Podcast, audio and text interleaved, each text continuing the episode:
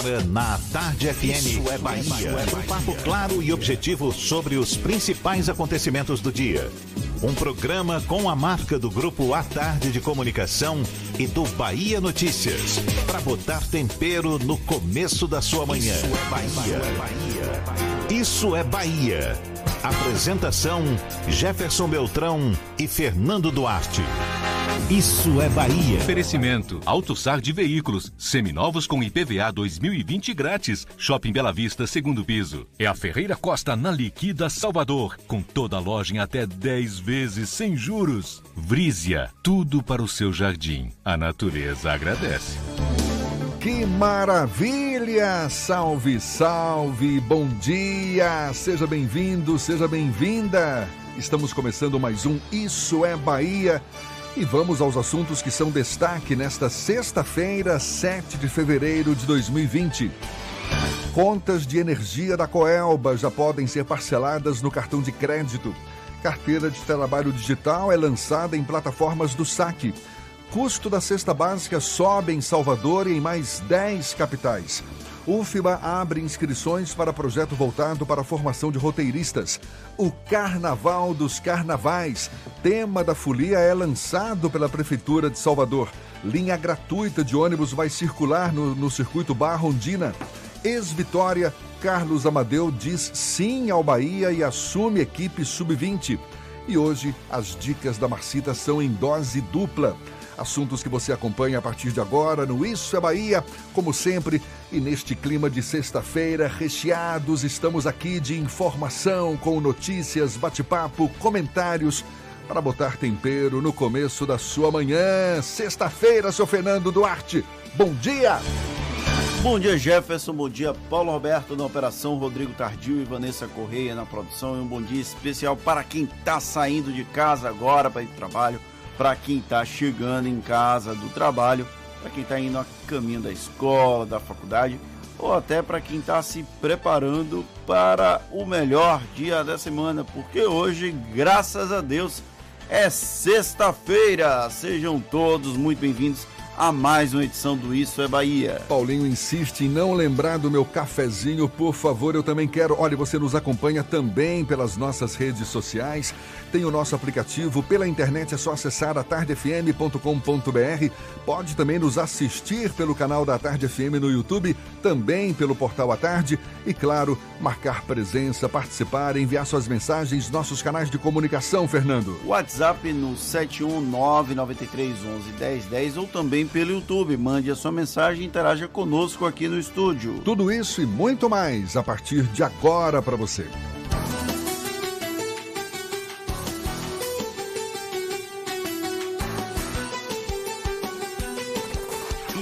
Bahia. Previsão do tempo. Previsão do tempo. Sexta-feira muita gente sai de casa já olhando para cima, vê como é que tá o tempo, tem sol, tem chuva. Hoje o dia amanheceu com o céu parcialmente encoberto.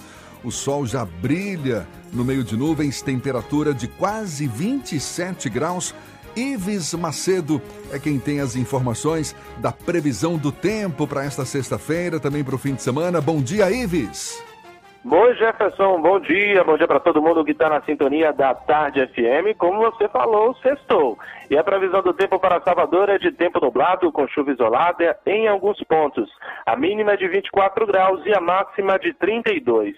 Agora eu falo da região metropolitana. Em Dias d'Ávila, a previsão também é de tempo nublado a parcialmente nublado, com chuva em áreas isoladas. Na cidade, a mínima é de 24 graus e a máxima de 32. Nova loja iPlace Nova loja Conceito iPlace no Salvador Shopping. Venha conhecer e aproveite descontos exclusivos. É contigo, Jefferson. Eu volto já já. Valeu, Ives. Muito obrigado. Agora 7 e 5 na Tarde FM. Isso é Bahia.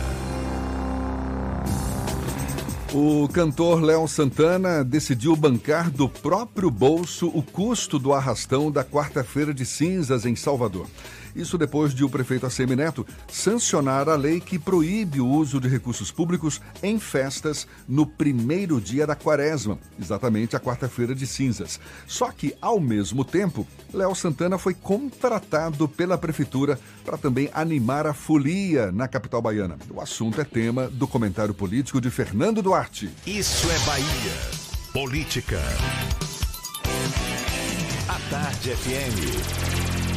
Foram necessários apenas seis dias para que o vereador Henrique Carvalhal do PV e a Câmara de Vereadores tentassem minimizar os efeitos negativos frente à comunidade católica após o veto do prefeito Assemineto ao projeto que proibia festas na quarta-feira de cinzas.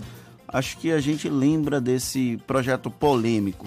O veto de Assemineto foi mantido a contragosto de Carvalhal mas um acordo de cavalheiros permitiu que o projeto, outro projeto, na verdade, fosse apresentado e aprovado num curto espaço de tempo, esses seis dias, impedindo que a Prefeitura de Salvador patrocine atividades profanas na data sagrada da igreja. Ex-líder do governo de Assemineto, o vereador do PV ficou entre a cruz e a espada ao levantar a bandeira contra a realização do arrastão da quarta-feira de cinzas, tradicional encerramento do Carnaval de Salvador. Tanto que, em um esforço fora do comum, levantou a voz contra o prefeito, contra o veto do prefeito ao projeto. Ele bradou feito um siri na lata, mesmo sabendo que dificilmente iria conseguir derrubar a decisão final do prefeito. Imagina se a Semineto iria, em sã consciência, proibir a realização de uma festa apenas por motivações religiosas. A lei poderia até ser inconstitucional, mas quem se importa, não é mesmo? Porém, a batalha de Carvalhal não poderia ser em vão, afinal, ele se tornou o defensor da moralidade católica que condena a profanação do início da quaresma, mesmo não tendo sido até então o bastião do catolicismo ali na Câmara, posto ocupado por Joseval Rodrigues, lá do Cidadania, com muito mérito, por sinal. Para evitar que Carvalhal ficasse inteiramente prejudicado nesse duelo com o Moinho, a proibição do uso de recursos públicos serviu como um alento para que a guerra dele não tenha sido completamente perdida. Aí, no primeiro ano após a vigência, o que, é que acontece? A lei parece não surgir lá tanto o efeito almejado e esperado pelo vereador e pelos católicos mais tradicionais. Em um evento da própria prefeitura, o cantor Léo Santana confirmou que fará sua despedida do carnaval, como tem feito ao longo dos últimos anos, com um arrastão que serve principalmente para aqueles que trabalharam em ritmo frenético nos dias anteriores ou para quem ainda não quer se despedir do momo. O prefeito Assemineto fez questão de frisar que não haverá recursos públicos para a derradeira apresentação do gigante no carnaval. Léo Santana foi contratado apenas para o Pipoco, festa que antecede a folia oficial da capital baiana. É bacana saber que foi encontrado um meio termo, digamos assim, principalmente por notar que o cantor tem condições de bancar o arrastão por conta própria ainda que ao longo da folia também tenha sido pago com uma quantia boa de dinheiro público. É aquela história, né? Uma mão lava a outra. Nada como pegar uma pontinha desse dinheiro, colocar no bolso, a outra ponta. Tudo bem, vamos fazer a festa na quarta-feira de cinzas. Sai todo mundo bem na história. Em relação à folia nesta quarta-feira de cinzas, portanto, tudo como dantes no quartel de Abrantes. Mais uma lei para inglês ver. E falando em carnaval, seu Fernando, o Carnaval dos Carnavais. Este é o tema da folia este ano em Salvador Todos os detalhes do Carnaval 2020 foram divulgados ontem pela Prefeitura da capital baiana. A folia vai contar com mais de 5 mil horas de música. Haja energia, mais de 700 atrações nos circuitos oficiais, De acordo com informações da Secretaria de Comunicação, além dos circuitos oficiais, Salvador vai levar um pouco da festa também para diversos bairros como Periperi, Cajazeiras, Itapuã, Plataforma, para citar apenas alguns. O pré-carnaval no circuito Orlando Tapajós vai levar os antigos carnavais à Barra e também à Ondina no dia 15 de fevereiro com o Fuzuê e o Furdunço no dia seguinte. O carnaval deste ano recebe duas novidades: o Espaço Mix no Rio Vermelho e Origens no Espaço Cultural da Barroquinha. Além disso, o palco multicultural na Praça das Artes e o palco do rock em Piatã vão continuar levando uma folia alternativa para quem curte outros estilos. E tem outra novidade também: os foliões que vão para o circuito Barra Ondina nos dias oficiais do carnaval vão contar com um serviço gratuito para facilitar o acesso ao local. O anúncio foi feito ontem pelo secretário municipal de Mobilidade Urbana, Fábio Mota, e, segundo o secretário, a linha Lapa Centenário vai circular gratuitamente. De acordo com o Fábio Mota, ao todo, 2.300 ônibus vão rodar pela cidade durante a festa, além da atuação dos amarelinhos com itinerário até a Avenida Garibaldi. Uma notícia que mexe com o bolso de muita gente, Fernando. O custo da cesta básica em janeiro subiu em Salvador e em mais 10 capitais pesquisadas, segundo o levantamento realizado pelo DIEESE. As maiores altas foram registradas em Aracaju, logo em seguida vem a capital baiana, com aumento de mais de 4%. Já as quedas mais expressivas ocorreram em Florianópolis, também no Rio de Janeiro, em Curitiba e em Vitória. A capital com a cesta mais cara foi São Paulo, que está custando mais de 500 reais. As altas foram puxadas especialmente pelo óleo de soja, o açúcar, o tomate, a banana e também a batata. Quem foi no mercado nos últimos dias percebeu o quanto tá caro fazer qualquer comprinha.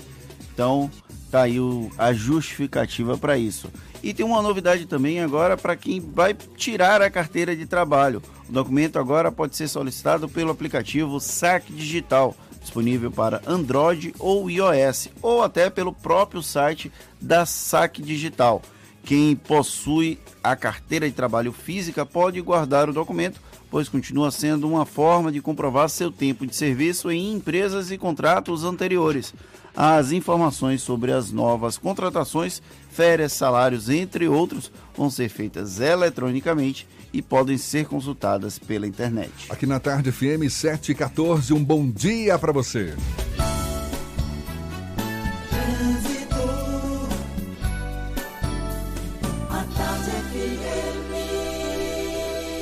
Oferecimento. Monobloco, o pneu mais barato da Bahia a partir de R$ 149,90.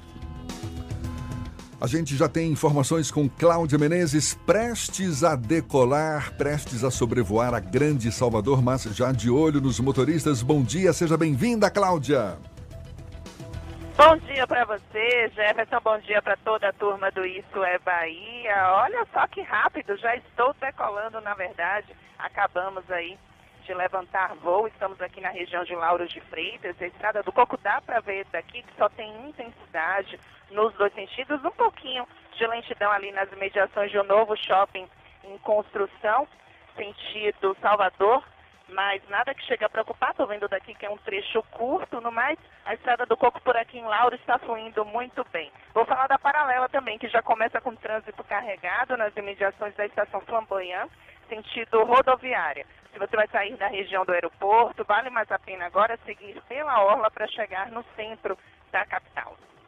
Onde chegar, a onda é economizar. Verifique a capacidade da caixa d'água do seu imóvel. Chica Verão em Baza. Volto com você, Jefferson. Obrigado, Cláudia. A Tarde FM de carona com quem ouve e gosta. UFBA abre inscrições para projeto voltado para a formação de roteiristas. Você acompanha os detalhes ainda nesta edição e já já um bate-papo com o presidente do Afoxé Filhos de Gandhi, Gilsoneide Oliveira. A Foché Filhos de Gandhi, que no ano passado provocou polêmica ao desfilar de dourado na comemoração dos 70 anos de existência. Será que vai ter novidade no carnaval deste ano também? A gente conversa sobre esse assunto e muito mais já já, agora, 7h15 na Tarde FM. Você está ouvindo Isso é Bahia.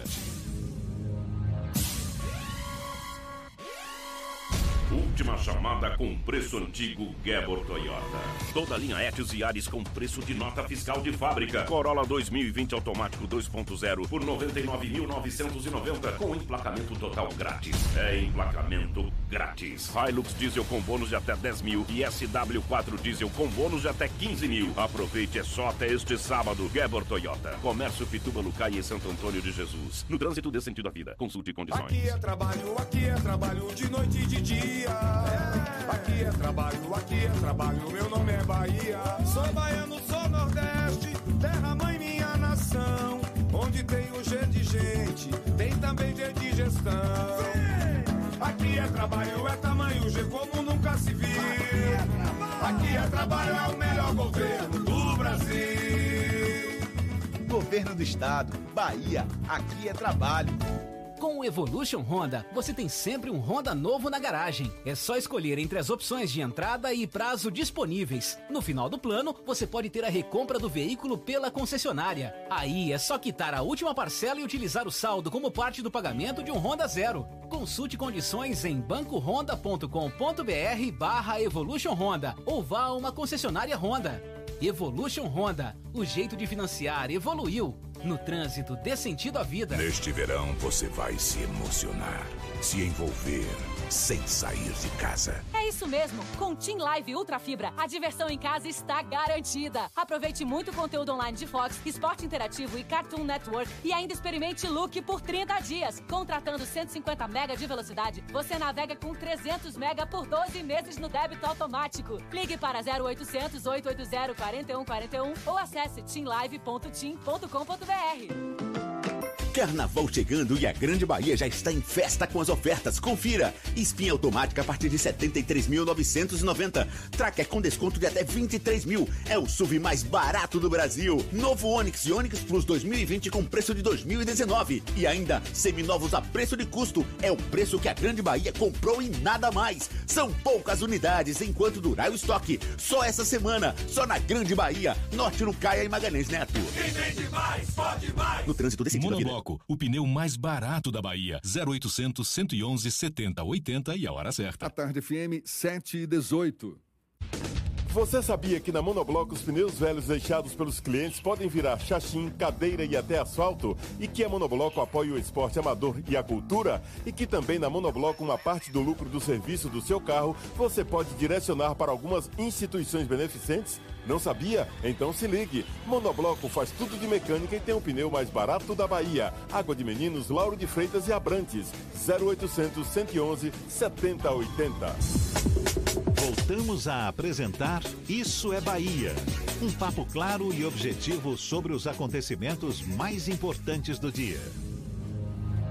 A gente segue juntos pela Tarde FM, agora 7 e 18 e temos notícias que chegam da redação do portal Bahia Notícias. Francis Juliano está a postos, tem as informações para a gente. Bom dia, seja bem-vindo, Francis. Bom dia, Jefferson Beltrão, bom dia, Fernando Duarte, bom dia, ouvintes do Isso é Bahia. Vamos lá, duas notícias aqui fresquinhas do nosso site. A primeira é uma matéria da colega Jade Coelho. Em 2019, Bahia registrou 83 notificações de sequelas associadas à infecção por Zika. A Bahia uh, fez no ano passado as 83 notificações é, referente à síndrome congênita associada à infecção que, pelo vírus Zika. O número representa 5,7% do total de casos notificados em todo o Brasil em 2019, de acordo com o boletim epidemiológico divulgado pela pasta. No período, as regiões Nordeste e Sudeste somaram o maior número de notificações, 527 e 574, respectivamente. Em todo o Brasil, o número foi de 1.462 casos. A SSZ é um conjunto de sinais e sintomas presentes em crianças nascidas de mães infectadas pelos vírus da Zika durante o período de gestação. Além da microcefalia, demais alterações compõem o espectro da síndrome, a exemplo de alterações oftalmológicas, atraso de desenvolvimento neuropsicomotor, deformidades articulares e de membros, entre outros. Do total notificado, sete foram confirmados. Aqui na Bahia, do total notificado na Bahia, sete foram notificados, confirmados, e seis são considerados prováveis. Outras 66 ocorrências seguem sob investigação. Dois casos foram classificados como inconclusivos e outros dois excluídos. No Brasil, 72 casos foram confirmados em 2019 e 821 continuam em investigação. Uh, por quatro anos, entre 2015 e ano passado, a Bahia esteve entre cinco estados com o maior número de casos notificados. Na última quarta, uma medida provisória é, com, é, foi aprovada concedendo é, pensão vitalícia no valor de um salário mínimo, hoje em torno de R$ 1.045, para crianças que nasceram com microcefalia decorrentes do vírus da Zika. Agora, uh, essa medida provisória vai para a sanção do presidente Bolsonaro. Uma outra matéria, agora do colega Matheus Caldas, é sobre o ex-deputado Irmão Lázaro. Lázaro quer ser vice e teria iniciado tratativas com mais de uma chapa. O ex-deputado federal Irmão Lázaro, PL, teria decidido definitivamente entrar na disputa pela Prefeitura de Salvador, como vice. A partir disso, ele se tornou alvo de cobiça de dois dos mais fortes grupos que disputam o trono pelo Palácio Tomé de Souza. De um lado, pelo pré-candidato do, do autoprefeito Assemineto, o Bruno Reis, e do outro, pela aliança formada pelos também pré-candidatos, deputados federais Niltinho, PP, Bacelar Podemos e o senador Ângelo Coronel. Lázaro viajou para os Estados Unidos para passar férias e retornou ao Brasil no último fim de semana. Na última quarta, ele almoçou com o deputado Niltinho em Feira de Santana. Ele foi convidado pelo deputado para compor o grupo.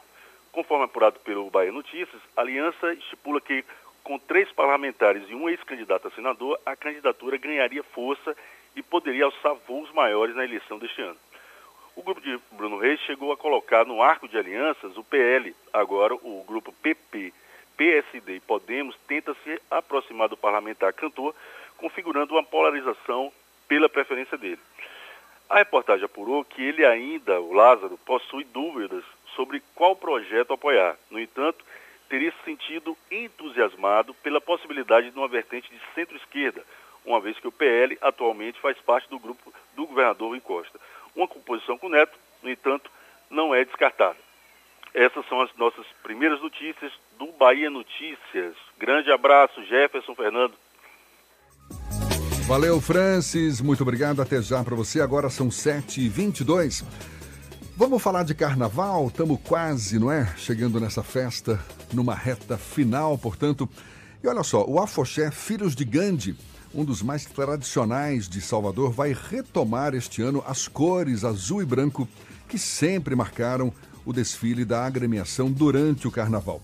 Isso depois da polêmica do ano passado, quando o Filhos de Gandhi comemorou 70 anos de existência e desfilou com uma fantasia quase toda dourada, o que desagradou boa parte dos associados. Agora, será que o Afoxé está reservando alguma nova surpresa para este ano? Quem vai responder a pergunta é o presidente da associação, Gilsonei de Oliveira, nosso convidado aqui no Isso é Bahia. Seja bem-vindo. Bom dia, Gilsonei. Bom dia a todos os ouvintes, a, a grande família Gandhi. Agradeço pelo convite. Prazer é... todo nosso recebê-lo aqui. Tem alguma carta na manga para ser tirada e surpreender os, os associados do Afoxé Filhos de Gandhi esse ano? Com certeza. Os 70 anos tinha que ser marcado porque é uma data histórica e tinha um motivo para que fosse o Dourado. A gente é, tinha acontecido aquela fatalidade com o modo Catendê, onde homenageávamos o, o Badawi. Exato, que é amarelo, azul e branco. Além de Oxum estar tá regendo o ano. Representado e, pelo Dourado, não é Exato. Isso? O que é que acontece? Tinha uma expectativa dos associados, por ser uma data comemorativa, de usar a fantasia de anos anteriores. Então a gente precisava desse impacto. E o Gandhi sempre teve polêmica, desde quando se iniciou na década de 40. Então, isso foi bom porque de uma forma repercutiu e essa polêmica foi positiva para o Afoxé. Nesse ano vocês voltam com o, o tradicional branco, azul e branco, que é uma referência ao Oxalá, não é isso? Com detalhes em azul, referência ao Ogum. Exato. Que sempre marcaram os desfiles do Afoxé. Rapaz, você conhece do Axé, né? Ah, eu dei uma pesquisada aqui, meu amigo. E o tema do carnaval desse ano, do, do Afoxé? O tema esse ano é Obalaí Omolu, Deus da doença, Deus da cura.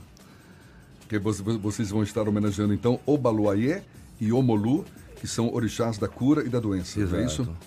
E por, quê? por que essa escolha? A gente é muito é, relacionado com a questão afrodescendente, com a religião do candomblé. E não tinha ainda feito essa homenagem. E a questão com tanta coisa que acontece no mundo, agora receber essa doença, a gente dá esse foco e fazer essa campanha. Você está falando do coronavírus aí? Do, é, toda hora tem uma doença nova, né? Todo carnaval. Essa não chegou até aqui, pelo menos, é. e que fique longe. Então a gente já se antecipou a pedir os orixás para poder nos defender nesse carnaval. tá certo, Fernando. É, ano passado também teve uma polêmica, pelo menos alguns associados é, criticaram publicamente porque a venda do, da vestimenta do Alfaché Filho Gigante não ficou restrita ao bloco, à sede do bloco. Foi popularizado, digamos assim. Como é que está essa situação? É, hoje o processo de venda, de aquisição dos abadás é só para os associados? Está mais comercialmente aberta? Como é que está hoje? Fernando, os Filhos de Grande é o único bloco no mundo que, que é, tem uma eleição. Todos os blocos têm donos, vende famílias.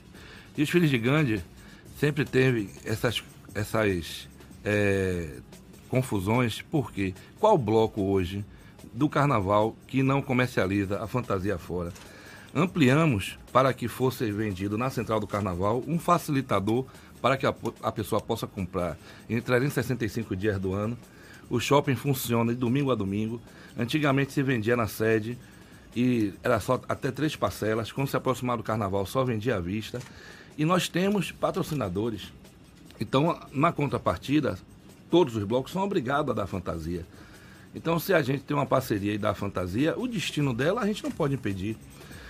A fantasia dos Filhos de Gandhi, quando eu, eu assumi, ela estava num valor de 200, 300 reais. Hoje a fantasia é comercializada por 600, 700. Então a gente vem buscando sempre uma melhora para os filhos de Gandhi. E o carnaval é muito dispendioso. Eu acho que hoje nós temos que pensar em fazer só dois dias. Os filhos de Gandhi é o único que sai três dias. É o bloco que existe, a indumentária, a fantasia do Gandhi, nosso manto sagrado.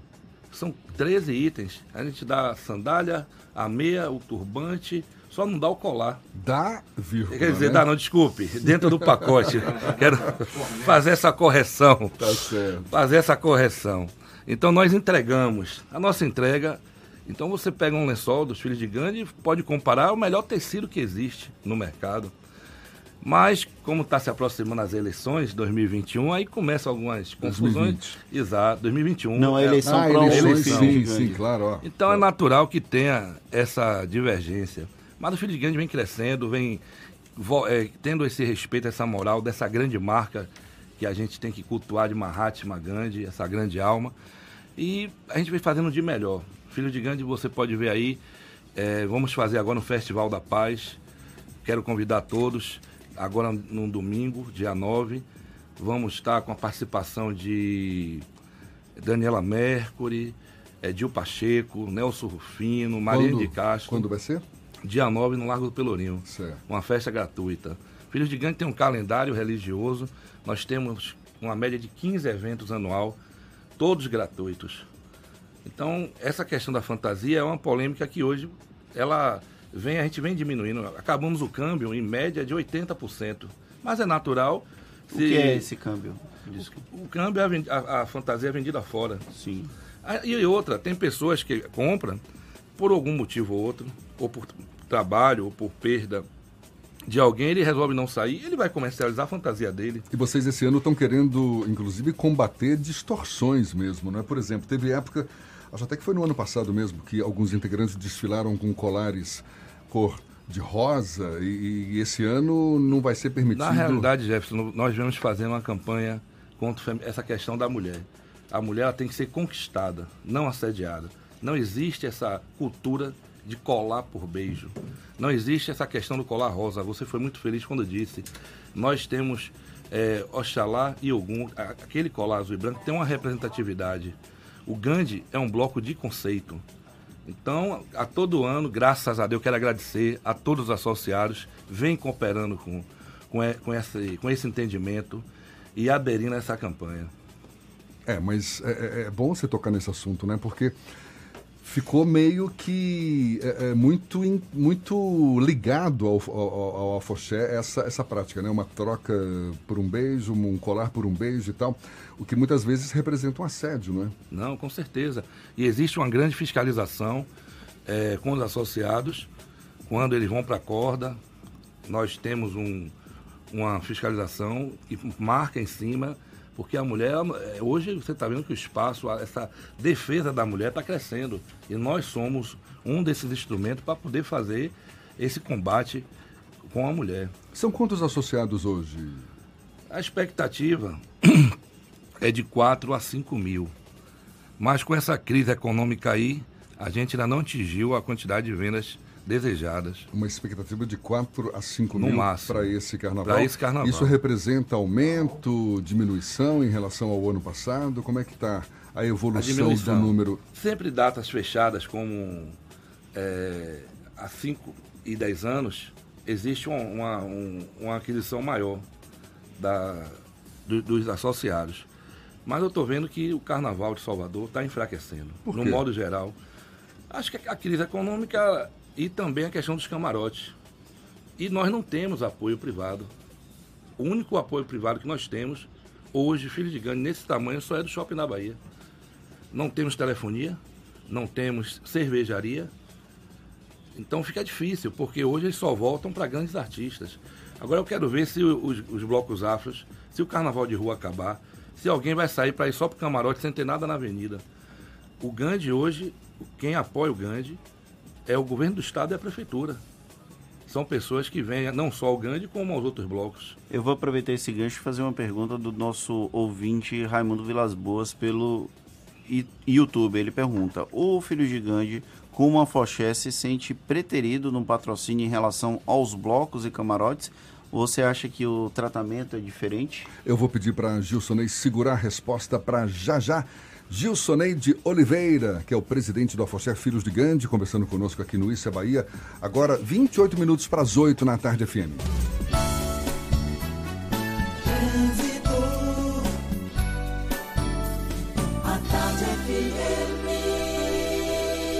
Oferecimento. Monobloco, o pneu mais barato da Bahia a partir de R$ 149,90. Temos notícias do alto. Cláudia Menezes, de olho nos motoristas. É você, Cláudia. Oi, Jefferson, a gente acompanha aqui a movimentação na orla da cidade e segue aí com trechos intensos, lentidão no trecho de Jaguaribe, sentido Itapuã. Por isso, se você vai sair da Boca do Rio ou do Imbuí, vale mais a pena agora você pegar a paralela em direção ao aeroporto. Está fluindo muito bem para você chegar em Lauro de Freitas ou até mesmo ali na região do aeroporto nesse momento. Contrazia e má digestão, leite de magnésia de Philips.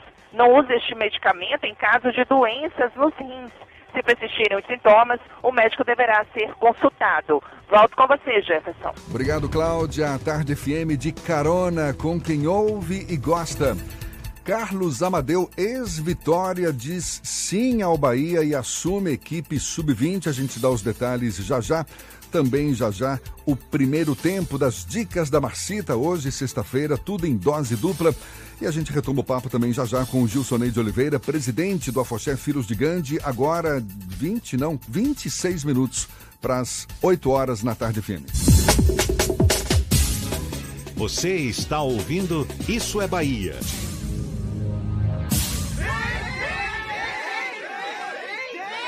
Arrastão de ofertas Auto Shopping Itapuã. São 23 lojas com mais de mil seminovos selecionados para você com vantagens exclusivas. Taxas a partir de 0,69. Entrada parcelada em até 10 vezes. Primeira parcela só depois do Dia das Mães. E muito, muito mais. Tudo isso é no Auto Shopping de seminovos que você confia. Arrastão de ofertas Auto Shopping Itapuã. Após o Parque de Exposições. Apoio Bradesco Financiamentos. Consulte condições. Você que sonha em ser médico, fique ligado. Esta é a última chance para o vestibular de medicina da Unime. Vem aprender em laboratórios avançados que simulam a realidade para se tornar um profissional bem preparado. E desde o primeiro semestre, você pode participar dos campos de prática, acompanhando o atendimento a pacientes nos postos de saúde do estado. Inscreva-se para a prova até o dia 2 de março. unime.edu.br. Unime, todo dia é dia de acreditar. Petra é a cerveja puro malte para todos os momentos. Todos mesmo, do barzinho que seus amigos marcaram até você inventar uma desculpa para ficar em casa assistindo a uma série. Petra, cerveja como cerveja deve ser. Na Salvador Car, o seu ASX 2020 tem bônus de até 3 mil reais e parcelas de 499 no MIT Fácil. Consulte condições na loja. Mitsubishi só na Salvador Car. Rótula do abacaxi. Fone 3044-1234. No trânsito sentido da vida. Você sabia que na Monobloco toda a energia elétrica utilizada para consertar o seu carro é captada de placas solares e que o óleo trocado do seu carro vai para reciclagem para ser refinado novamente e que na Monobloco os pneus velhos deixados pelos clientes podem virar chachim, cadeira e até asfalto? Não sabia? Então se ligue. Monobloco faz tudo de mecânica e tem o pneu mais barato da Bahia. Água de Meninos, Lauro de Freitas e Abrantes. 0800 111 7080. O sabor que contagia, alegria e disposição. Energize o seu dia e leve a vida com mais emoção. Dê um up em sua vida, recarregue a sua energia com Enerap. Mais energia no seu dia a dia. Em duas opções de sabor, original e açaí com guaraná. Recarregue a sua energia com Enerap. Central Papelaria, os melhores preços e a maior variedade em material escolar e escritório da Bahia e a hora certa. A tarde FM 24 para as 8. Um bom dia para você. A maior variedade em material escolar e preço baixo tá na Central Papelaria. Mochila de costas a partir de R$ 29,90. Mochila com rodinha mais lancheira a partir de R$ 99,99. Lápis de cor compacto Nelpen por apenas R$ 5,49. Hidrocor compacto Nelpen somente R$ 5,99. Aceitamos todos os cartões e para te atender ainda melhor, a Central Papelaria dobrou o tamanho da loja e do estacionamento. Central Papelaria, a maior variedade em material escolar da Bahia. Lauro de Freitas 3369 9000. Voltamos a apresentar Isso é Bahia. Um papo claro e objetivo sobre os acontecimentos mais importantes do dia. 22 minutos para as 8 horas na Tarde FM. Vamos até a redação do Portal à Tarde. Rafael Santana tem novidades para gente. Bom dia, Rafael. Bom dia, Jefferson, Fernando e a todos os ouvintes do programa Isso é Bahia. Olha, chega a 129 o número de suspeitos identificados pelo Sistema de Reconhecimento Facial da Secretaria de Segurança Pública da Bahia. O último caso foi de um homem que era procurado por roubo. De acordo com a polícia, o flagrante foi na quarta-feira, mas as informações só foram divulgadas ontem. Ele tinha mandado de prisão expedido pela 14ª Vara Criminal de Salvador pela prática de roubo. Após o alerta, o homem foi abordado por PMs e encaminhado para a central de flagrantes na Avenida CM. Só neste ano, 19 foragidos foram localizados e presos com auxílio da tecnologia, o que representa uma média de um criminoso capturado a cada dois dias. E o passageiro de um navio cruzeiro é o primeiro caso de coronavírus em um latino-americano. A informação foi confirmada hoje pelo Ministério da Saúde do Japão. De acordo com o órgão, ele é um dos 61 contaminados pelo novo coronavírus registrados entre os passageiros da embarcação Diamond Princess que transportava 3.700 pessoas e está ancorado na costa do país asiático. A identificação do passageiro não foi divulgada. As autoridades japonesas divulgaram a nacionalidade de 41 passageiros infectados até agora. São japoneses, norte-americanos, canadenses, australianos, britânicos e um argentino. O anúncio da quarentena ocorreu dois dias depois de o Japão anunciar que não vai permitir a entrada de pessoas que tenham passado pela China nos últimos 14 dias. É, essas e outras informações você acompanha no portal Atarde, atarde.com.br. Jefferson. Obrigado, Rafa. Já já a gente retoma o papo com o Gilson de Oliveira, presidente do Afoxé Filhos de Gandhi. Primeiro tem dicas para o seu fim de semana, afinal de contas, fim de semana batendo na porta. Shows, dança, teatro, música, diversão. Ouça agora as dicas da Marcita com Márcia Moreira. Vamos às dicas para esta sexta-feira. Preparando uma edição especial, Vânia Abreu e Marcelo Quintanilha estão de volta com o Baile Tudo, que desta vez terá uma decoração temática. Participação de Sarajane, Márcia Short, Gilmelândia e Tati. Com um repertório eclético, a festa já é um aquecimento para o carnaval. Hoje, às 8 da noite, no Largo Quincas, Berro d'Água, no Pelourinho, ingressos a 30 e 15 reais. Reviver os antigos carnavais. Esta é a proposta do primeiro baile de carnaval da Vila Criativa do Bonfim. Uma festa para matar a saudade de marchinhas, sambas, frevos e até da Share Music. O evento é aberto ao público que deve levar um quilo de alimento não perecível para ser doado às obras do projeto Bom Samaritano da Basílica do Bonfim. Como atrações, Lúcia Diniz e o grupo Dose Sonora, o sanfoneiro Marquinhos Café, além do grupo Pierrot Tradição de Plataforma. Sábado, a partir das 7 da noite, na Vila Criativa do Bonfim. Eles são uma das tradições mais divertidas e coloridas de Salvador. Estou falando do Palhaços do Rio Vermelho, que este ano completa 10 anos de folia. Para comemorar, eles realizam mais um desfile amanhã pelas ruas do Rio Vermelho. O melhor é ir fantasiado, mas se não quiser, vista-se apenas de alegria. Apresentações das bandas As Chicas, Marmeladas, a Biapunga, Trupe Circense e muito mais. Concentração a partir das 5 da tarde na quadra do Rio Vermelho, com saída às 7 da noite. Tudo gratuito. Daqui a pouco eu volto com mais dicas para o fim de semana. Isso é Bahia. Apresentação: Jefferson Beltrão e Fernando Duarte. A Tarde FM. Quem ouve, gosta. A gente segue pela Tarde FM, agora 7h41 e estamos aqui levando um papo com o presidente do Afoxé Filhos de Gandhi, Gilsonei de Oliveira. Ficou uma pergunta no ar, Fernando. Ficou uma pergunta do Raimundo Vilas Boas. Os filhos de Gandhi, como a Foché, se, sentem, se sente preterido no patrocínio em relação aos blocos e camarotes? E ele pergunta ainda se o tratamento é diferente. Com certeza. É muito diferente. São, o Filhos de Gandhi tem a maior mídia espontânea, sai no horário nobre, mas os blocos afros, quem, dá, quem deu, deu fundamento a tudo isso, essa fonte inspiradora de carnaval, não é considerada. Hoje, todo patrocínio, como eu, fui, eu falei mais cedo, de, na, na, parte privada, só se volta para camarotes. Eu quero ver se os blocos pararem, o que é que vai acontecer.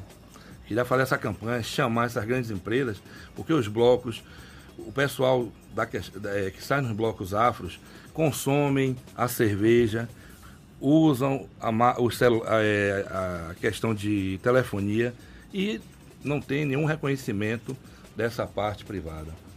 O senhor falou mais cedo sobre a questão da campanha contra o assédio é, sexual durante o importunação sexual durante o, o projeto, o caminho, o trajeto cortejo, do carnaval, o cortejo.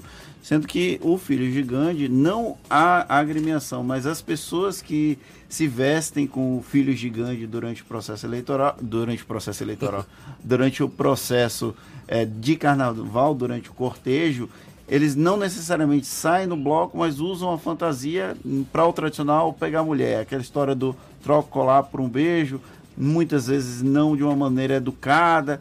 Como é que o a Foché tenta coibir a ação desse tipo de pessoa? Dentro do desfile, no, no, isso aí nós temos esse controle. Fora não podemos nos responsabilizar, porque a partir do momento que eles pegam a fantasia e saem para desfilar, porque é o momento que sapo vira, vira rei, né? Quando bota a fantasia do Gandhi, rapaz, é uma, é uma magia, uma mágica que aquele Gandhi faz, que ele transforma o cidadão. Então tem uns caras que gostam de sair para desfilar, para poder ir para barra, entendeu? Tem uma garotada aí, mas a gente vem mostrando que o Gandhi é um conceito. Gandhi, o afoxé, o que é o afoxé? O candomblé de rua. Nós saímos cantando com as vestes da religião. Hoje a gente vem fazendo essa triagem, eu venho chamando muita atenção. No meu pronunciamento, na saída, eu venho dando esse alerta que nós temos que mostrar que somos o maior e o melhor do carnaval. Temos que defender a nossa, a nossa bandeira, mas vem melhorando. Eu tenho que agradecer os associados porque eles têm entendido essa linguagem, o que é os filhos de grande.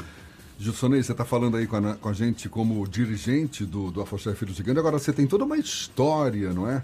Com o Afoxé. Você está com 40 e quantos anos hoje? 40 Estou fazendo 47, segunda-feira, dia 10. 47 anos. E eu sei que desde menino você tem desde uma história, 13 anos de idade. uma ligação com a Afoxé. Ou seja, já desfilou, já participou de, de confecção de fantasia. Como é que foi a tua, como é que foi a tua descoberta no Afoxé Filhos de Gandhi? Rapaz, eu tava jogando bola e aí o finado Evander, a pessoa que confeccionava as fantasias, me pediu uma ajuda. Nesse momento eu tinha um amigo que dizia que queria me levar no Gandhi, que era o melhor bloco do mundo. E aí começou essa paixão que é até hoje. Já teve até caso de, de quase separação quando minha esposa disse, pô, se você continuar no Gandhi, eu vou separar. Eu digo, então você pode separar, que eu nunca vou me separar do Gandhi. Então, é uma Gandhi vida ali ou eu, né? Mas hoje, hoje isso aí já está contornado, porque eu já estou no terceiro casamento, todo mundo já conhece que o Gandhi, para mim, está na prioridade da minha vida. Ou seja, ele mandou duas pra frente, já que não. Ou duas mandaram ele pra frente É, foi porque não aguentaram, mesmo. né? Lidar com o Gandhi é uma concorrência difícil? Rapaz, é porque, como eu lhe falei, Gandhi não tem dono. Então, existe opiniões contrárias, é um bloco que, desde a época da fundação, já vinha tendo essa dificuldade. Na década de 70, eu acho que Jefferson já era rapazinho, se lembra... Já quando- tinha nascido, já. É, o Gandhi chegou a ficar dois anos sem sair. Quem deu essa revitalizada, quem potencializou, foi a chegada de Gilberto Gil, que é um dos filhos ilustres, uma pessoa querida, que potencializa até hoje os filhos de Gandhi, aonde ele chega, as músicas que ele já fez. E aí, com a chegada dele, nós conseguimos dar. Eu era menino, né? Mas deu continuidade. A dificuldade existe. A dificuldade é muito grande. Eu venho começando a fazer uma campanha, fazer uma enquete. Com essa questão econômica, não podemos aumentar o valor da fantasia. Mas também não temos mais condições de sair três dias. Já está insustentável você sair três dias de carnaval. Domingo, segunda e terça. Mas esse ano ainda vai ser. Ainda vai ser. E a diretoria já está velhinha, né? Tem um bocado de gente Você cansada. está à frente do Filho Gigante desde 2017. Você vai tentar a reeleição agora, em Com 2021? certeza, sem sombra de dúvidas. Mudamos o estatuto. Estava há 15 anos, fizemos uma reforma estatutária, porque enquadramos no Código Civil brasileiro e uma coisa que o, o, o antigo presidente ficou 21 anos. Eu acho que tem que dar oportunidade a outros, e uma das coisas da mudança, uma exigência minha, foi que só fosse uma reeleição. Eu acho que eu vou para essa reeleição e a gente tem que dar oportunidade a outro para dar continuidade, porque os filhos de Gandhi vai continuar e a gente tem que dar essa oportunidade.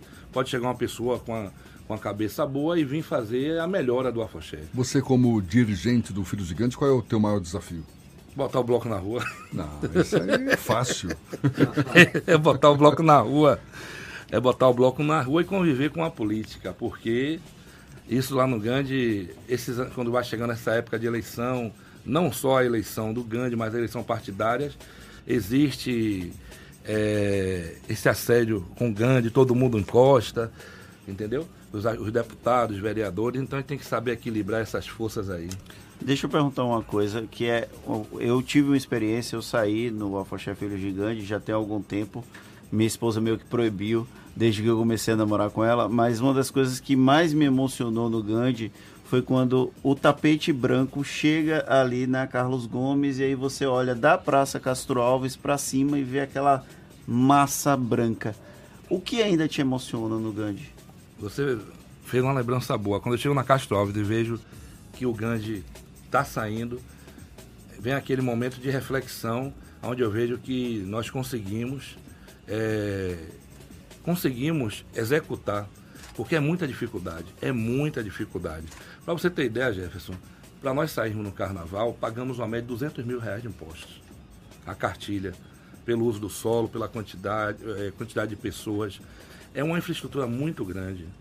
Então você vê, você pega, quando vai fazer essa conta, é complicado e a gente não ter esse apoio, quer dizer, só temos o apoio hoje do shopping e do governo e da prefeitura. E concorremos a um edital. É uma coisa que eu, temos que bate- é, fazer uma provocação ao governo, porque filhos de Gandhi, leia aí, blocos que têm mais de 10 anos, mais de 20 anos, não deve participar de edital. Deve ser por contratação, notoriedade, inegibilidade. Porque Ivete, é, Bel, o, o gigante aí que está fazendo sucesso, Léo Santana. É, o Léo Santana, o- o- eles não fazem, eles não passam por uma questão licitatória, eles são contratados por, por empresas, é, por produtoras. Filhos de Gandhi. Você está reivindicando esse direito para o Filhos de Gandhi Eu estou também, né? provocando, porque eu acho que nós temos que ser também contratados. Não devemos passar. O Ileaí o Olodum e o Malê ficaram fora do Ouro Negro. Não conseguiram passar. Isso não é culpa da Secretaria de Cultura. Eu vejo que a secretária Elenice Santana é uma pessoa muito competente. Mas eu acho que tem, o que tem que ir na mesma régua, fazer a contratação. Porque você vê aí, ó, não quero desmerecer jamais Armandinho e Dodô Armar. Mas eles vão passar.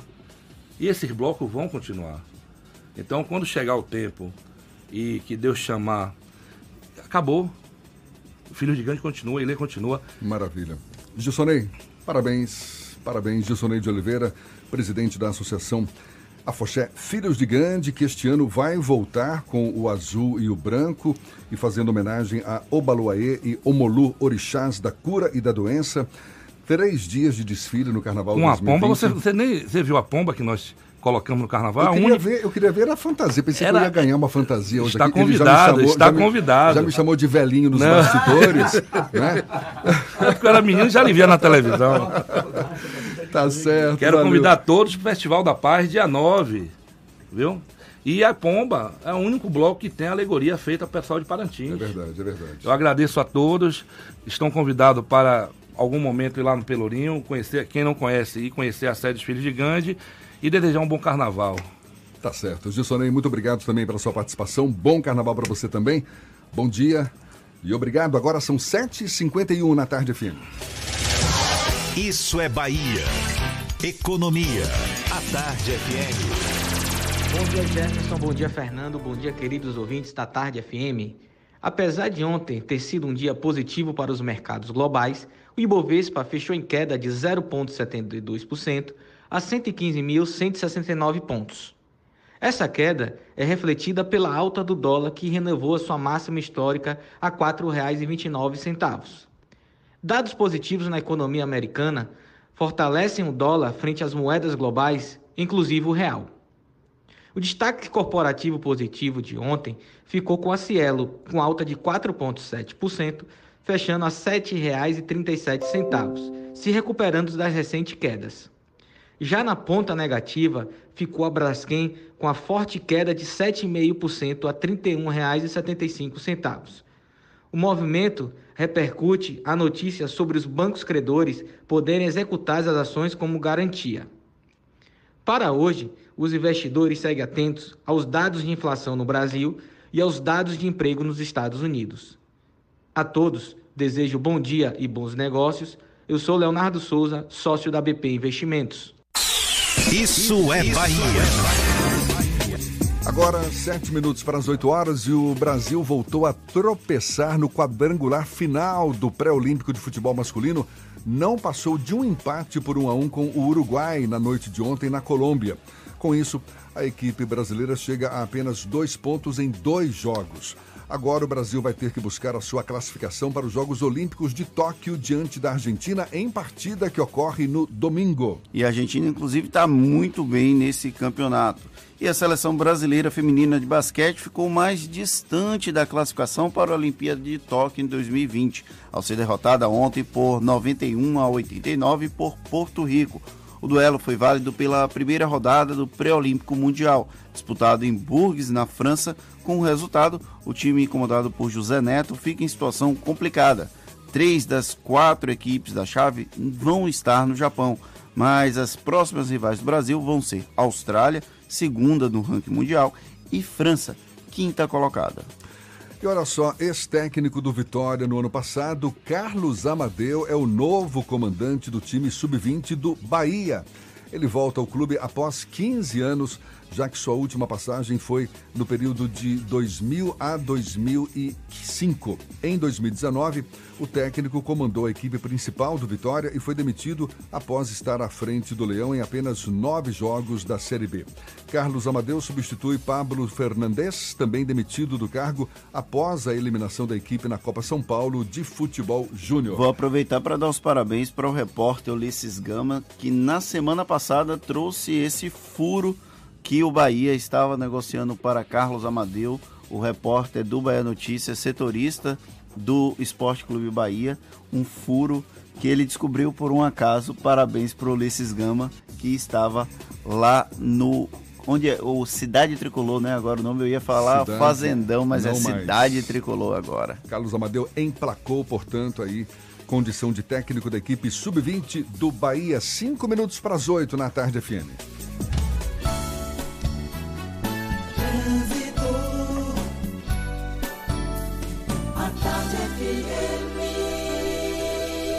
Oferecimento. Monobloco, o pneu mais barato da Bahia a partir de R$ 149,90. A gente volta a falar com Cláudia Menezes, lá de cima, com os olhos cá para baixo. É você, Cláudia. Oi, Jefferson. Olha, a gente acompanha agora a movimentação aqui na BR-324. Se você vai sair de Salvador, rumo ao interior, movimentação tranquila até Simões Filho, por isso aproveite. No sentido oposto, se você está na rodovia vindo para Salvador, vai encontrar aí um trânsito mais intenso na passagem por Pirajá, mas não é nada que faça você desviar o seu caminho, não, tá? Só chama atenção para a pista molhada em alguns pontos da rodovia. Vamos evitar aí acidentes. Todo cuidado é pouco em estrada. Porto Seguro Alto, cuidar do seu carro é o nosso trabalho, mas o que importa é cuidar de você. Consulte seu corretor. Volto contigo, Jefferson. Valeu, Cláudia. Até já. A Tarde FM de carona com quem ouve e gosta. A gente faz o intervalo e volta também já já para falar para toda a Bahia. Agora, 7h56 na Tarde FM. Você está ouvindo Isso é Bahia. Com o Evolution Honda, você tem sempre um Honda novo na garagem. É só escolher entre as opções de entrada e prazo disponíveis. No final do plano, você pode ter a recompra do veículo pela concessionária. Aí é só quitar a última parcela e utilizar o saldo como parte do pagamento de um Honda Zero. Consulte condições em bancohonda.com.br barra Evolution Honda ou vá a uma concessionária Honda. Evolution Honda, o jeito de financiar evoluiu. No trânsito, dê sentido à vida. Você que sonha em ser médico, fique ligado. Esta é a última chance para o vestibular de medicina da Unime. Vem aprender em laboratórios avançados que simulam a realidade para se tornar um profissional bem preparado. E desde o primeiro semestre, você pode participar dos campos de prática, acompanhando o atendimento a pacientes nos postos de saúde do estado. Inscreva-se para a prova até o dia 2 de março. unime.edu.br. Unime, todo dia é dia de acreditar. Neste verão você vai se emocionar, se envolver, sem sair de casa. É isso mesmo. Com Team Live Ultra Fibra, a diversão em casa está garantida. Aproveite muito conteúdo online de Fox, Esporte Interativo e Cartoon Network e ainda experimente Look por 30 dias. Contratando 150 mega de velocidade, você navega com 300 mega por 12 meses no débito automático. Ligue para 0800 880 4141 ou acesse teamlive.team.com.br.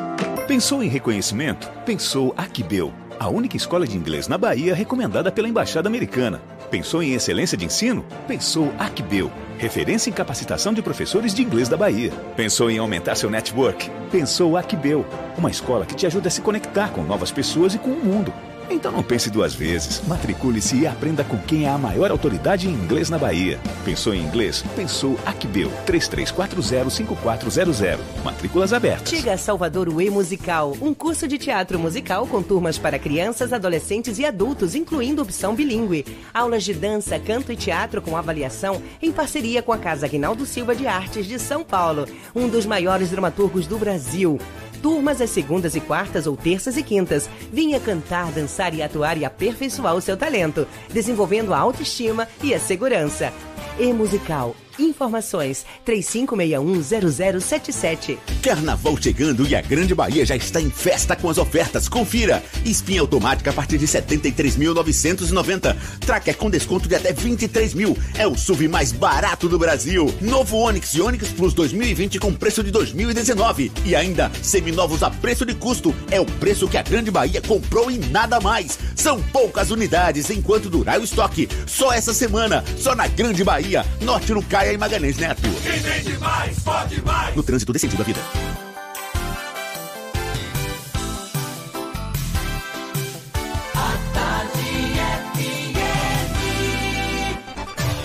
A Atenção, emissoras afiliadas à Tarde FM. Em 5 segundos, isso é Bahia para todo o estado.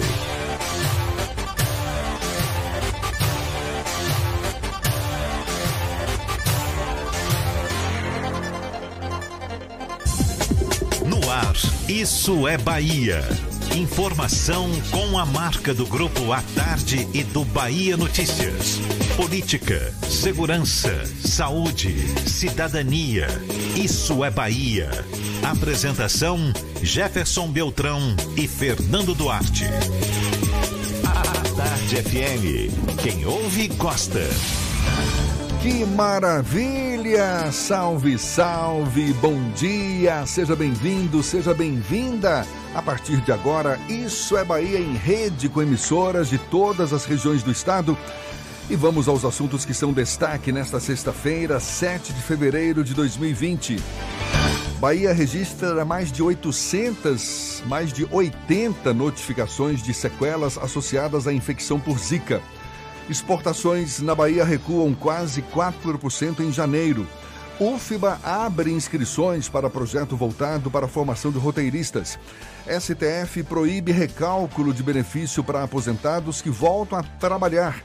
Carnaval de Juazeiro, Justiça atende Ministério Público e determina cumprimento da lei anti-baixaria. Isso é Bahia, programa recheado de informação. Temos aqui notícias, bate-papo, comentários, é tudo para botar tempero no começo da sua manhã. Esse tempero já sabe, né? Tem o dedo, tem a participação. Senhor Fernando Duarte, nesse clima de sexta-feira, bom dia! Bom dia, Jefferson. Bom dia, Paulo Roberto na operação, Rodrigo Tardio e Vanessa Correia na produção. E um bom dia mais querido e especial para as nossas afiliadas e parceiras. A Baiana FM de Itaberaba, 93 FM de Jequié, Interativa FM de Itabuna, Ativa FM de Eunápolis, Cultura FM de Paulo Afonso, Líder FM de Irecê, Cidade FM de Luiz Eduardo Magalhães, Itapuí FM de Itororó, Eldorado FM de Teixeira de Freitas, RB Líder FM de Rui Barbosa e Serrana Líder FM de Jacobina. Sejam todos muito bem-vindos a mais uma edição do Isso é Bahia de sexta-feira. Salve, salve! A gente lembra, você nos acompanha também pelas nossas redes sociais. Não tem para onde fugir não, viu? Tem o nosso aplicativo, na internet é só acessar atardefm.com.br. Também pode nos acompanhar pelo canal da Tarde FM no YouTube, pelo portal A Tarde e enviar suas mensagens, suas participações pelos nossos canais de comunicação, Fernando. Pelo WhatsApp no 71993111010 ou também pelo YouTube. Mande a sua mensagem e interaja conosco aqui no estúdio. Tudo isso e muito mais a partir de agora para você.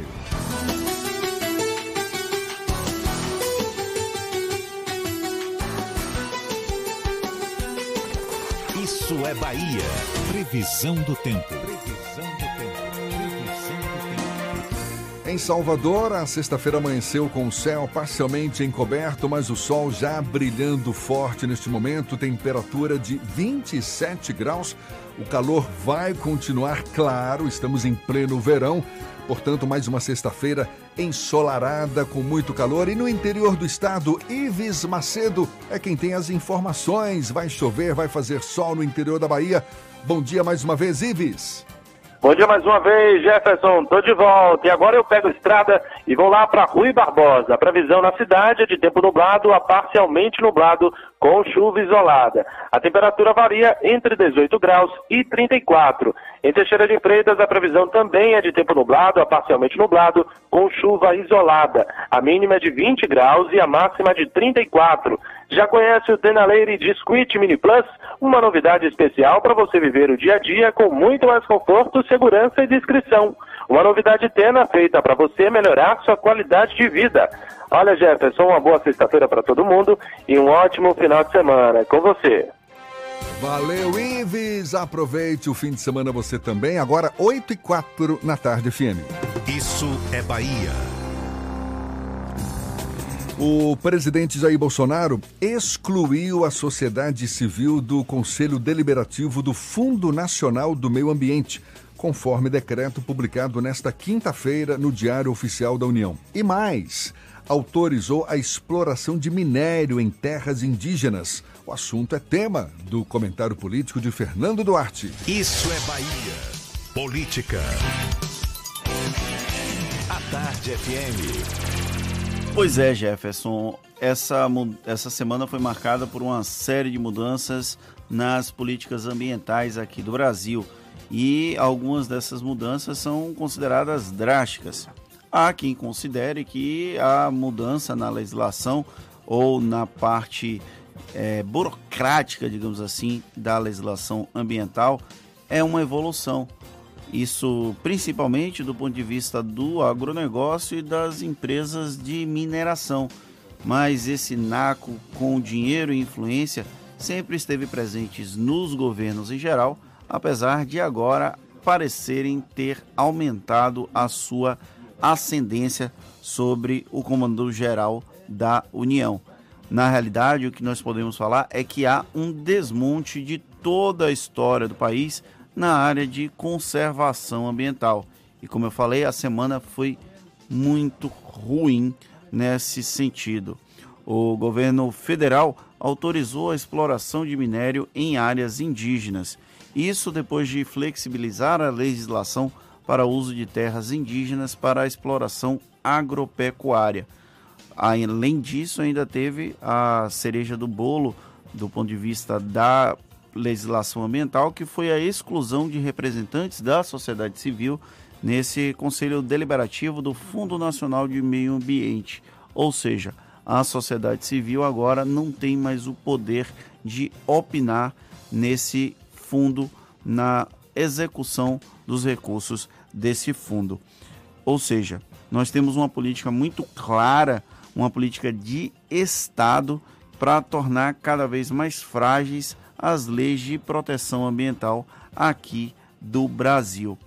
E eu juro, eu não queria personificar isso na figura do presidente Jair Bolsonaro, porque apesar dele ser o chefe da nação, ele tem todo um arcabouço de pessoas ao lado dele, tem o ministro do Meio Ambiente, tem toda uma estrutura que dá suporte a ele tomar esse tipo de decisão.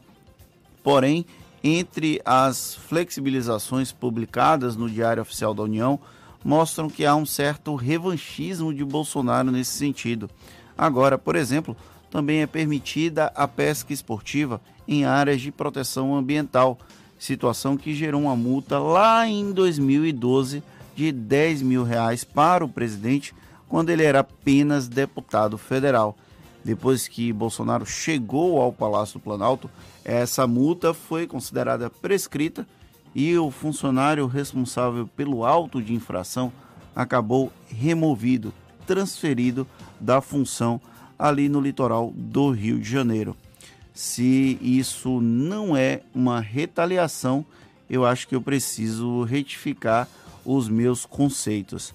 E antes que seja dito que o Brasil precisa evoluir sua legislação, pois existem excessos na proteção ambiental, nós precisamos lembrar que há uma crescente mundial sobre consumo consciente e que tais medidas adotadas pelo governo brasileiro podem ter impacto na balança comercial.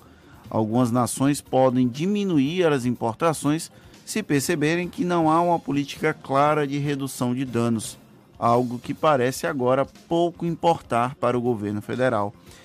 Você pode até concordar com essas mudanças realizadas pelo governo de Bolsonaro, só não vai poder reclamar depois que uma mudança climática, os efeitos da mudança climática baterem a nossa porta ou se a economia acabar prejudicada por esse desmonte. o jeito é talvez chamar o anti-herói mais conhecido da literatura brasileira, o Macunaíma. Mas que, se bem que agora, né, a obra de Mário de Andrade já está começando a ficar proibida no Brasil. Talvez seja melhor observar a obra do governo de Rondônia, do governador de Rondônia, Marcos Rocha, do PSL, eleito na onda bolsonarista, cuja Secretaria de Educação propôs a proibição de livros como Macunaíma. É, é cada vez mais lamentável, não é? Agora, nessa área ambiental, mais duas decisões, no mínimo polêmicas, no mínimo discutíveis, essa autorização para exploração de minério em terras indígenas é uma decisão muito delicada, porque o que se coloca em discussão é o quê? As tribos indígenas, os indígenas vão ser preservados, vão ser respeitados ou vão ser ameaçados com uma decisão como essa? Se não houver um critério, se não houver uma, uma responsabilidade muito acertada para colocar em prática uma decisão como essa, claro que você abre brechas para colocar os nossos indígenas numa situação mais vulnerável ainda do que já se encontram. Lembrando que essa semana teve um outro episódio envolvendo a política indigenista aqui do Brasil, que foi a nomeação de um evangelizador para a, a área responsável por tribos não contactadas. Ou seja, se coloca uma pessoa que vai para a Amazônia fazer contato com índios para evangelizar os índios. Isso aí eu, eu não estou entrando nem no mérito do ponto de vista religioso, mas uma pessoa que vai, que tem como predisposição evangelizar, coloca como responsável por ter pela área de tribos não contactadas. É tão absurdo isso. Isso faz lembrar o nosso Brasil colonial, não é? Os jesuítas tentando catequizar os índios brasileiros como se esse fosse a é, salvação para os exatamente. índios. Exatamente. E essa decisão também de excluir a sociedade civil do Conselho Deliberativo do Fundo Nacional do Meio Ambiente, ora as bolas, é, é, é, é exatamente a sociedade civil, essas representatividades que que, que, estão por dentro, não é? Sabem o que, que devem, quais são as ações que devem ser é, desenvolvidas para que as políticas públicas sejam desenvolvidas. O, o secretário de Meio Ambiente de Minas Gerais, que também é presidente da ABEMA, Associação Nacional de Municípios e Meio Ambiente, foi um dos que levantaram a voz contra essa decisão e ele ressaltando né, que os estados eles fazem questão de ter representatividade no fundo, porque, claro, tudo bem que seja até necessário racionalizar os comitês, os conselhos, para que sejam mais objetivos, mas que também seja reservada, seja preservada, melhor dizendo, essa importância de os entes da federação estarem presentes, porque são eles que fazem parte das ações, que sabem quais são as áreas, os projetos que precisam de apoios financeiros. Essa questão da, não, da ausência da sociedade civil em representações de conselhos deliberativos de fundos estatais me preocupa, porque eu parto do pressuposto que a sociedade civil precisa desconfiar de qualquer governo seja de Bolsonaro, seja de Lula, seja de Dilma, seja de Fernando Henrique Cardoso, é uma obrigação da sociedade desconfiar dos governos. Os governantes, eles precisam ser fiscalizados e a sociedade civil tem uma importância fundamental nesse processo. Me preocupa muito essa exclusão da sociedade civil. É o que a gente vem observando cada vez mais nesse atual governo. Agora são 8 e 12 e temos notícias da redação do portal Bahia Notícias. Francis Juliano, é você, Francis. Bom dia mais uma vez, Jefferson. Bom dia mais uma vez, Fernando. Vamos para mais duas notícias. A primeira uh, escrita por mim, pelo colega Lula Bonfim, é que o TSE revoga habeas corpus do ex-deputado Clóvis Ferraz, investigado por fraude eleitoral. O Tribunal Superior Eleitoral revogou habeas corpus parcial que havia sido concedido ao ex-deputado Clóvis Ferraz, investigado por fraude eleitoral nas eleições de 2016. A decisão, é, proferida na última segunda-feira, foi divulgada apenas nessa quarta. Em fevereiro de 2019, o Tribunal Regional Eleitoral da Bahia, o TRE, concedeu um habeas corpus parcial ao ex-deputado, garantindo que o político não teria o sigilo telefone quebrado e nem seria alvo de busca e apreensão, pois as ações apresentariam um risco potencial direto ou indireto ao direito de locomoção do paciente. O ministro Luiz Alberto Barroso, do TSE, avaliou, porém, que a decisão do TRE mostrou-se desprovida de fundamentação adequada e revogou o habeas corpus, autorizando, autorizando a quebra do sigilo telefônico, além de novas buscas e apreensões nas propriedades do ex-deputado. Clóvis, que já presidiu a Assembleia Legislativa da Bahia, está sendo investigado por envolvimento em um esquema em que políticos ofereciam empregos no novo presídio de Vitória da Conquista em troca de votos. Devido a isso, em 30 de agosto de 2018, o gabinete do ex-deputado foi alvo de busca e apreensão no âmbito da Operação Condottieri. Essa mesma operação que afastou um vereador também de conquista chamado Rodrigo Moreira. É, uma outra notícia do interior, essa vem de Brumado. Já pronto, presídio sofre deterioração e segue sem data para ser inaugurado. O presídio de Brumado, no Sudeste Baiano, segue sem data para ser entregue. É, segundo o site Achei Sudoeste, desta sexta-feira, o fato decorre de uma disputa judicial que envolve, de um lado, o governo do Estado, que quer contratar funcionários terceirizados, e a Justiça do Trabalho, que se posicionou pela admissão de concursados que está, já estariam né, aguardando a convocação. Devido ao não funcionamento, o local já apresenta deteriora, deterioração opa, da estrutura, rachaduras foram vistas em paredes, parte do telhado do albergue foi retirado por uma ventania e há um matagal ao redor da carceragem. O presídio Moado, quando for entregue, terá capacidade para abrigar cerca de 590 custodiados. Essas são mais duas notícias do Bahia Notícias. Segue Jefferson Fernando, grande abraço. Obrigado, um abraço para você também. Agora 8h15. E olhe, para você que gosta de ficção, a Universidade Federal da Bahia está oferecendo uma grande oportunidade para aprender mais sobre o tema. É que a partir do dia 8 de fevereiro vão estar abertas as inscrições para a segunda edição do projeto Usina do Drama.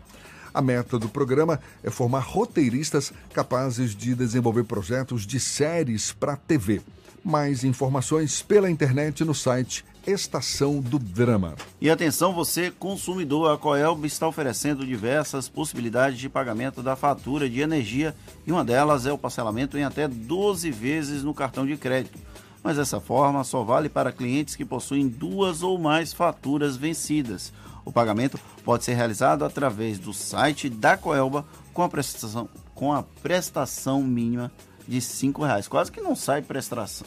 Opa aí prestação. Calma, eu Respira, sei que é sexta-feira. Prestação. Saiu. Sexta-feira, coisa que o Fernando não pode chegar na sexta-feira que fica todo desequilibrado. Olha, agora são 8h16 e vamos saber o que está acontecendo no interior do estado. Sérgio Mascarenhas, de Itaberaba, fala lá com as notícias da região. Ele que é da Baiana FM. Bom dia, Sérgio. Bom dia, meu querido Jefferson e Fernando. Olha, aqui em Itaberaba começou ontem mais uma ação de prevenção ao câncer de mama. A unidade itinerante de rastreamento do câncer de mama do Hospital da Mulher vai estar em Itaberaba, na Praça Josenildo Miguel de Brito, antigo coqueiro, entre os dias 6 e 22 de fevereiro, de segunda-feira a sábado, a partir das 8 horas, realizando exames preventivos em mulheres com idades entre 40 e 69 anos. Para participar, basta comparecer ao local com o cartão do SUS, um documento oficial com foto e o comprovante de residência atualizado. No total, vão ser realizados 150 atendimentos diários, perfazendo um total de 2.250 exames nesse período. A ação integra o Programa Estadual de Rastreamento do Câncer de Mama, uma estratégia itinerante que visa a prevenção, a detecção precoce e o tratamento da doença em todo o estado da Bahia. E consiste na realização de mamografias. E caso sejam detectadas alterações, são realizados exames complementares. Esta é a quinta vez que a unidade visita Itaberaba. E, além disso, os alunos de Direito da Universidade Estadual da Bahia, UNEB Campus 13, protestaram na última quarta-feira em frente ao campus para cobrar mais acessibilidade para o colega de turma que é deficiente visual. Em nota, os alunos afirmam que William Ponciano, estudante de Direito no Campus 13 da UNEB, é deficiente visual e, desde a sua matrícula, em julho, solicitou à universidade seu direito à acessibilidade. Entretanto, quatro meses de aula já se passaram e ele continua sem ter acesso ao material do curso, acredite. Afirmam ainda que a universidade que se diz democrática e que proclama a inclusão deve dar o apoio técnico e estrutural necessário para que os alunos que têm qualquer tipo de deficiência sejam de fato incluídos. Eu volto a Salvador, da redação da Baiana FM em Itaberaba. Jefferson Fernando, bom dia, bom final de semana. Valeu, Sérgio, obrigado. Bom fim de semana para você também. Agora, 8h19. E o governo do estado, por meio de nota, afirmou que o projeto da ponte Salvador-Itaparica está mantido. Essa informação foi reforçada após veiculação da notícia de que a assinatura do contrato seria adiada em consequência do coronavírus, que obrigaria membros do grupo chinês vencedor do leilão a permanecer em quarentena. Tudo fake news, segundo o governo do estado. De acordo com a Secretaria de Comunicação, o leilão para a construção da ponte, realizado em dezembro do ano passado, definiu o consórcio Ponte Salvador Itaparica, integrado por três empresas chinesas. Ou seja, coronavírus não vai impedir a realização da ponte Salvador Itaparica, pelo menos por hora. Tá, tá tudo dentro do prazo, mas não necessariamente vai ser assim até o final. E olha uma notícia não tão boa: as exportações baianas caíram 3,8% em janeiro na comparação com o mesmo mês do ano passado, atingindo 635 milhões de dólares. De acordo com a Superintendência de Estudos Econômicos e Sociais da Bahia, a SEI, a queda reflete o cenário de desaceleração da economia global. Ainda segundo o órgão, o efeito do acordo entre China e Estados Unidos também contribuiu para a redução com o decréscimo nos preços da soja, já que o país asiático deve priorizar a compra de grãos produzidos pelos norte-americanos. Ainda tem essa questão do coronavírus que deve ter um impacto nos próximos meses na balança comercial entre Brasil e China e, consequentemente, Bahia e China. As exportações baianas, uma boa parte tem como destino o país asiático. A gente tem visto pelos noticiários afora muita informação sobre esse coronavírus. Ontem eu estava conversando com um casal recém-chegado da Arábia, Arábia Saudita, e comentando comigo, rapaz, lá ninguém fala em coronavírus, nem sabe o que é o coronavírus, ou seja, essa ameaça do coronavírus está bem distante, pelo menos das Arábias. O pessoal lá muito mais preocupado com os petróleos, os desertos, os camelos, a aquela comida maravilhosa. Naquela região é, e do também, Irã. também. Às vezes a ignorância é uma dádiva. É, mas a informação dele mesmo, inclusive, olha, não, não, não se fala em coronavírus, não, não é uma ameaça, pelo menos por lá. Parabéns para eles. Agora, 8h21, a gente vai para Jacobina. Maurício Dias, da Serrana Líder FM, com as notícias da região. Bom dia, Maurício. Bom dia. Olá, amigos do Isso é Bahia, Jefferson Fernando e todos que acompanham a rede nesta manhã de sexta-feira. E nossa participação de hoje começa com um alerta à população. Após constatação de uma fiscalização ineficiente no controle dos agrotóxicos por parte da DAB e ausência de monitoramento da Embasa quanto à presença dos mesmos na água consumida nos municípios da região de Jacobina, o Ministério Público Estadual baixou recomendação para que estes órgãos adotem medidas necessárias para conter os riscos de possíveis abusos. O Ministério Público, através do promotor de justiça Pablo Almeida, da comarca de Jacobina, fez o alerta depois de receber um levantamento produzido pela FPI, Fiscalização Preventiva Integrada, que constatou a comercialização, uso e descarte intensivo e inadequado de agrotóxicos com riscos ao meio ambiente e à saúde da população nos municípios de Campo Formoso, Jacobina, Jaguarari, Miguel Calmon, Mirangaba, Morro do Chapéu, Orolândia, Umburanas e Várzea Nova. Foi constatada grande utilização de agrotóxicos em culturas como morango, uva, tomate, banana, cebola, milho, pimentão e maracujá. A fiscalização identificou também o descumprimento por parte das unidades de saúde locais de normas do Ministério da Saúde que obriga todos os profissionais de saúde a reportar ao SINAM. O SINAM é o Sistema de Informação de Agravos de Notificação com os casos de intoxicação por agrotóxicos ou suspeitas. O detalhe é que durante esses últimos cinco anos levantados pela fiscalização integrada, nenhum caso foi registrado no referido sistema, algo extremamente preocupante. Com uma campanha decepcionante no Campeonato Baiano deste ano, o Jacobina Esporte Clube, que em quatro rodadas realizadas ainda não venceu na competição e amarga a última colocação na tabela de classificação com apenas um ponto conquistado, vem treinando intensamente durante a semana para enfrentar o Esporte Clube Bahia, seu próximo adversário. Enquanto o Esquadrão de Aço briga pela liderança, ocupando atualmente a segunda colocação, o Jegue da Chapada luta para deixar a lanterna e aliviar a pressão da torcida. O jogo entre Jacobina e Bahia está programado para este domingo, às quatro da tarde, no Estádio Municipal José Rocha, aqui na Cidade do Ouro. De Jacobina, no centro-norte do estado, Maurício Dias, da Rádio Serrana Líder FM, Grupo J. Sidney de Comunicação, para o programa Isso é Bahia. Muito obrigado a você também pela sua participação, querido Maurício. Agora, 8h24, já já a gente vai conversar com o presidente da Associação Nacional da Advocacia Negra Regional Bahia e membro da Comissão Nacional de Direitos Humanos do Conselho Federal da Ordem dos Advogados do Brasil, o advogado Fernando Santos. É um instante só, confirmando a hora certa, 8h24. Um bom dia para você. Você está ouvindo Isso é Bahia. Nosso bloco tem oferta, nosso bloco tem vantagem e tem Volks na Avenida.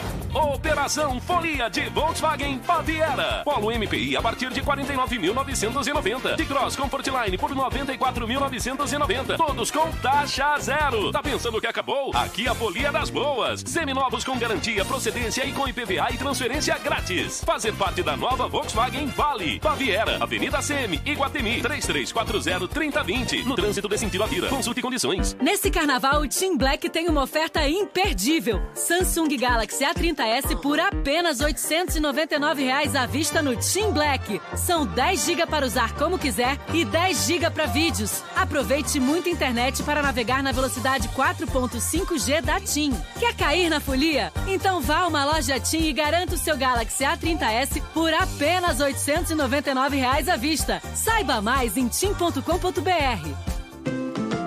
Já é carnaval na Terra Forte. Folia de ofertas para você garantir seu Toyota zero. Toda a linha Yaris 1920 com preço de nota fiscal de fábrica. É Yaris a preço de custo. Corolla 2020 GL e automático a partir de 99.990 com emplacamento grátis. E ainda Etios 1920 com taxa zero no ciclo Toyota em 24 vezes. No ciclo Toyota você tem parcelas reduzidas e recompra garantida. Folia de ofertas Terra Forte. Paralela Magalhães Neto e Laudo de Freitas. É mais Toyota. No trânsito dê sentido à vida.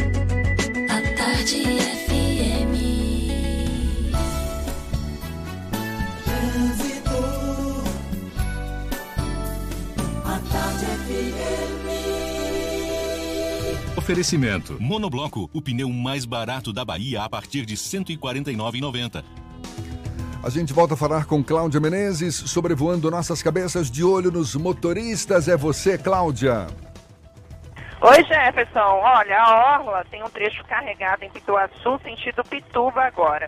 Mas se você vai sair de Itapuã e quer chegar na Pituba ou no Rio Vermelho, não vale um desvio para, para paralela, vou explicar por quê. Vale mais a pena você seguir pela Orla mesmo. Isso porque a paralela agora está muito, mas muito carregada no trecho final em direção à rodoviária. Em outro ponto, se você vai sair da rótula do Abacaxi, o melhor caminho para você chegar na Cidade Baixa é a Via Expressa, que está com trânsito muito melhor que a Bonocô, viu? Que tem bastante intensidade agora no trecho inicial em direção ao centro, em direção ao DIC, desde a saída do acesso norte. Experimente os novos queijos cremosos Veneza no sabor cheddar e ervas finas. Cremoso, saboroso e sem amido. É a diferença no seu lanche. Saiba mais em arroba Veneza Lácteos em nossas redes sociais. Volto com você, Jefferson. Obrigado, Cláudia. A Tarde FM de carona com quem ouve e gosta.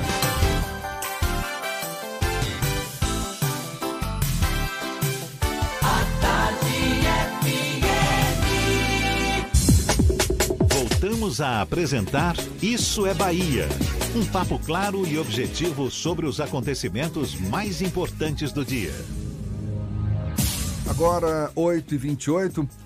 Esta semana certamente foi marcada pela indignação, pelo repúdio de grande parte da sociedade baiana diante das cenas de agressão e intolerância praticadas por um policial militar contra um adolescente no bairro de Paripe, em Salvador, durante uma abordagem. Essas, essas imagens viralizaram aí pelas redes sociais, enfim. Todo mundo, muita gente certamente teve acesso a essas imagens. É uma violência que muitas vezes fica sem resposta, assim como no caso da chacina do Cabula, que ontem completou cinco anos sem que os responsáveis pela morte dos 12 jovens que foram assassinados no bairro do Cabula fossem punidos até hoje. É para discutir essa intolerância, assim como a dificuldade para que crimes como estes sejam devidamente punidos, que a gente conversa agora com o presidente da Associação Nacional da Advocacia Negra Regional Bahia, também membro da Comissão Nacional de Direitos Humanos do Conselho Federal da Ordem dos Advogados do Brasil, o advogado Fernando Santos. Seja muito bem-vindo. Um bom dia, Fernando. Bom dia, bom dia a todos os nossos ouvintes. Por que, que a gente ainda se depara com cenas como essas? Isso para citar apenas como exemplo, né? essa violência, essa intolerância que foram praticadas contra esse jovem de 16 anos no bairro de Paripe, em Salvador. A propósito também, não é essa semana, já aniversário, é aniversário modo de dizer, não é? São cinco anos já de chacina do Cabula. Até hoje, os responsáveis não foram punidos. Por que, que a gente se depara com esse tipo de intolerância, esse tipo de violência ainda tão comum na nossa sociedade? E por que, que os responsáveis não são devidamente punidos? Qual é a opinião que você tem a respeito? Então, primeiro nós precisamos falar sobre o racismo, né? É uma construção histórica, cruel, sádica, que se prolonga na nossa história e que dificilmente é combatido com o apoio eficaz do Estado. E isso reverbera em tudo. Reverbera na persecução penal, isso reverbera numa resposta adequada e justa por parte do Estado juiz. Então, quando nós analisamos essas demandas, principalmente o caso do jovem que foi agredido covardemente, violentamente, brutalmente pelo soldado Laércio Nascimento, e é importante dizer nomes. É, ele já foi identificado. Exato, a sociedade precisa saber o nome dessas pessoas para que eles sejam identificados e sejam realmente punidos, como eu acredito que ele será punido e que se nós perdemos a fé também nas nossas instituições, nós não teremos. Ele já foi afastado das ruas, pelo menos. A Polícia Militar, o comando da Polícia Militar já pediu desculpas. Agora, a família não se sentiu satisfeita com as desculpas e, e tem recebido o apoio de várias organizações, várias entidades de defesa dos direitos humanos, no sentido de que, de fato, não só sejam, é, é, é digamos, é, tenham uma, uma, indenização por danos morais, que acho que é o mínimo que se pode oferecer num caso como esse, mas que também haja punição para os responsáveis. Né? Sim, exato. Nós precisamos, uh, precisamos analisar que é necessário, é gritante, é urgente que a Polícia Militar entenda os reflexos do racismo dentro da sua instituição. É necessário um diálogo, uma construção entre as corregedorias, o comando geral, para que haja um processo de conscientização e de melhor lapidação da pessoa que entra para a polícia militar ou para qualquer espécie de polícia, para qualquer, qualquer órgão que vai ser responsável pela persecução penal. Porque observe, nós temos hoje, e isso é público e notório, nós temos um processo de criminalização da cor. Hoje, a pessoa negra, eu, Fernando Santos, advogado, sofro na pele os reflexos de uma sociedade racista e de uma polícia militar que também é racista. Eu digo isso porque eu canso de ser parado em blitz, principalmente quando eu não estou de paletó e gravata, e ser abordado com arma minha cara. É, sendo chamado de diversos nomes e não sendo abordado de uma forma que um cidadão deve realmente ser abordado. Isso é reflexo de um racismo, isso é reflexo de uma pré-culpabilização da nossa, da nossa pele, do nossa, da, da, da nossa existência. E isso é, passa também quando nós vamos analisar a forma como o poder judiciário se, se manifesta. Até que ponto a palavra dessa vítima, de vítimas de casos que são relacionados a racismo, que não sejam necessariamente o crime de racismo, mas o caso de violência gerada a partir de uma leitura racista. Como essa leitura racista vai ser realizada pelo Poder Judiciário? Como que o Ministério Público, titular da ação penal em diversos casos, como que o Ministério Público vai ter a sensibilidade de fazer essa leitura e identificar que naquela demanda existe um elemento racista? Então, para isso que estas instituições e organizações, como a Ordem dos Advogados do Brasil, os, incontáveis movimentos de defesa da população negra, como é o caso da Associação Nacional da Advocacia Negra, por isso que nós precisamos, além de fazer o enfrentamento na busca por uma punição que deve existir, neste caso do soldado Laércio, deve existir uma punição, ainda que, obviamente, uma punição que passe por um processo administrativo que possibilite, certo? Eficácias garantias fundamentais, porque quando nós falamos de direitos humanos, e aqui entra um ponto que eu preciso falar com muita cautela, nós falamos em combate aos excessos do poder estatal.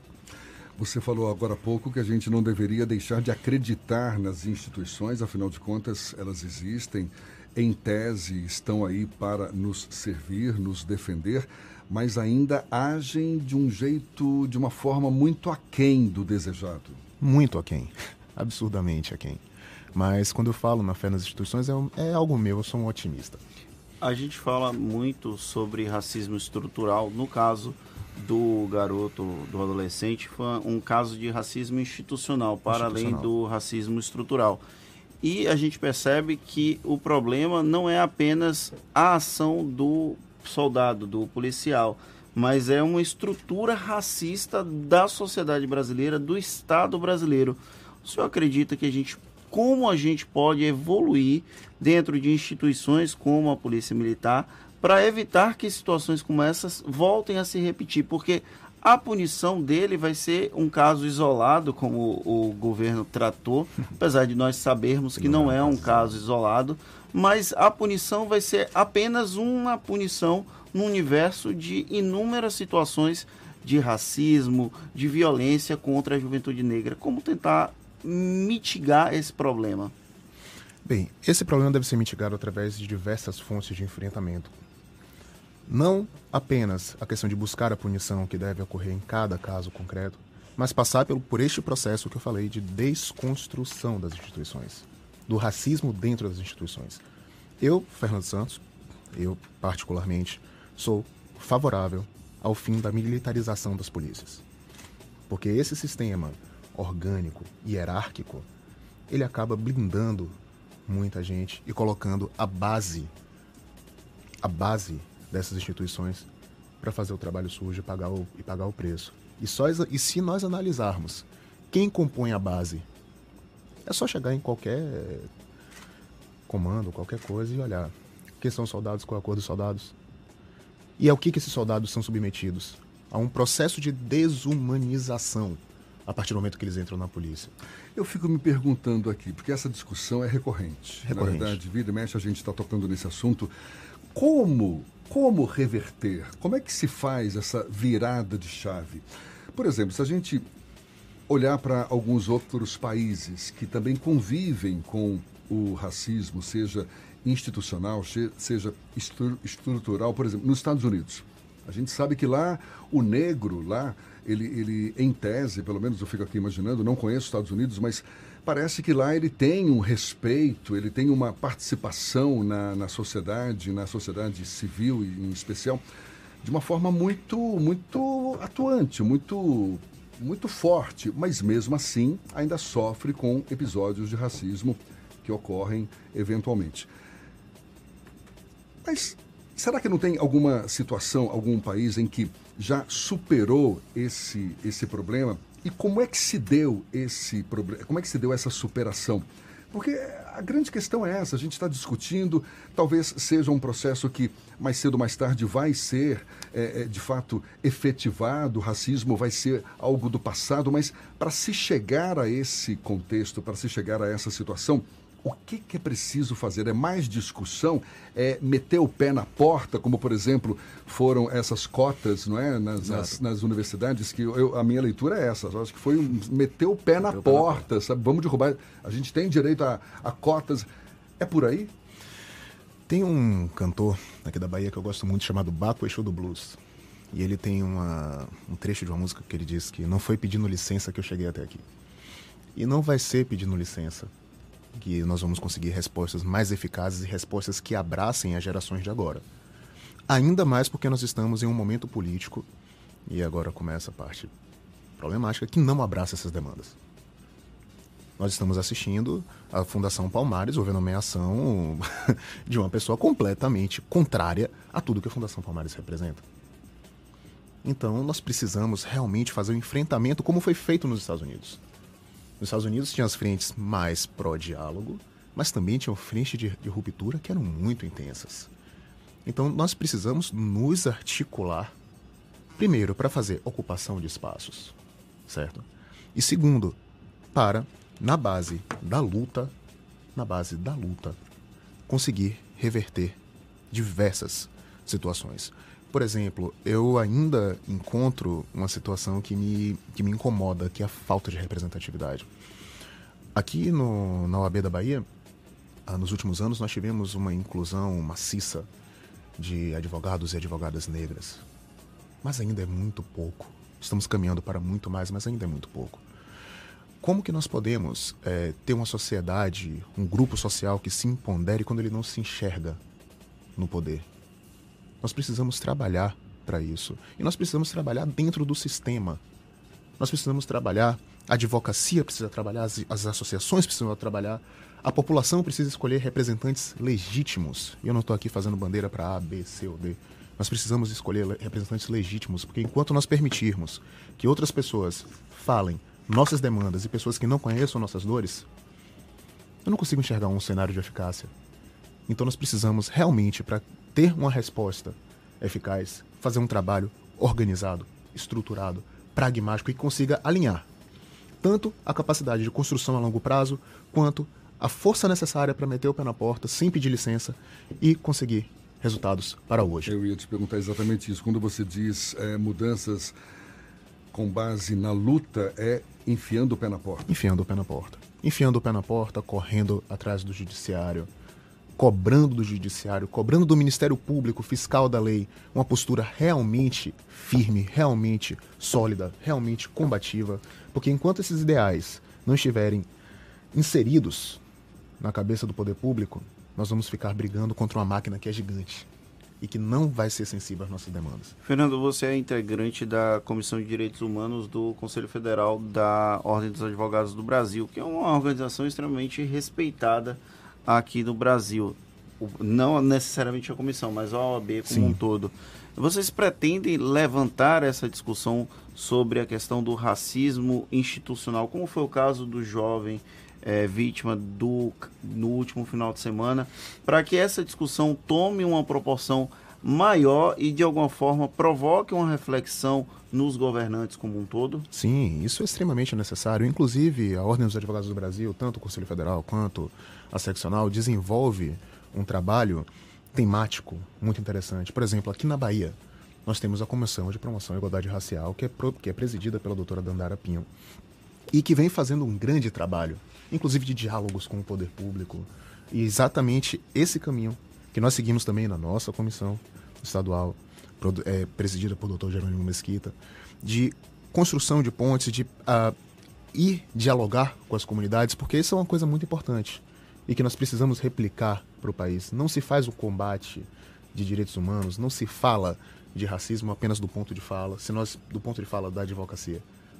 Não existe um debate que se amadureça sem, sem dialogar com as bases. Então, nós temos um trabalho de diálogo com as bases que tende a garantir maior eficácia. Nós, por exemplo, no, uh, não sei se uh, vocês, obviamente, vocês acompanharam o caso da criança que sofreu racismo no metrô, Sim, cabelo. As duas gêmeas. Exato, duas, é, das, das, duas gêmeas. Meninas lindíssimas, inclusive. Exato. Então, a OAB teve, uma, teve interferência, a doutora Dandara Pinho foi, entrou em contato, prestou toda a solidariedade, assessoria necessária, não que elas, de forma complementar também ao trabalho particular de quem, de quem estiver acompanhando. Então, a Ordem dos Advogados do Brasil, enquanto instrumento de voz também da sociedade civil, ela está sempre aberta e sempre vigilante para poder, inclusive, entrar com demandas judiciais em casos que sejam necessários. Então nós, tem, nós partimos para uma atuação um pouco mais técnica, mas sem perder também a capacidade de diálogo. Certo? Sempre bom a gente tocar nesse assunto porque fica a sensação de que a gente está, de certa forma, cumprindo o nosso papel para fortalecer essa discussão que, na melhor das hipóteses, vai resultar em mudanças e a gente, quem sabe, vivenciar aí uma realidade muito mais equilibrada, muito mais justa, muito mais saudável entre todos os povos, diferenças que possam estar convivendo entre si. Bom, enfim, estamos procurando aqui cumprir o nosso papel. Quero agradecer ao advogado Fernando Santos, que ele é presidente da Associação Nacional da Advocacia Negra Regional Bahia, membro da Comissão Nacional de Direitos Humanos do Conselho Federal da Ordem dos Advogados do Brasil. Muito obrigado, Fernando. Um bom dia para você.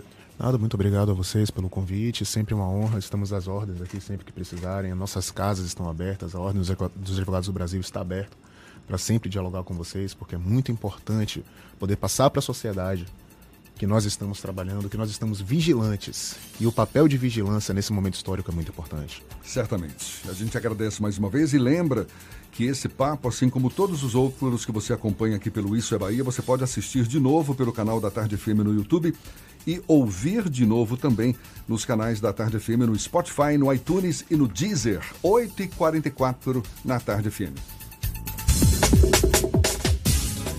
Você está ouvindo Isso é Bahia.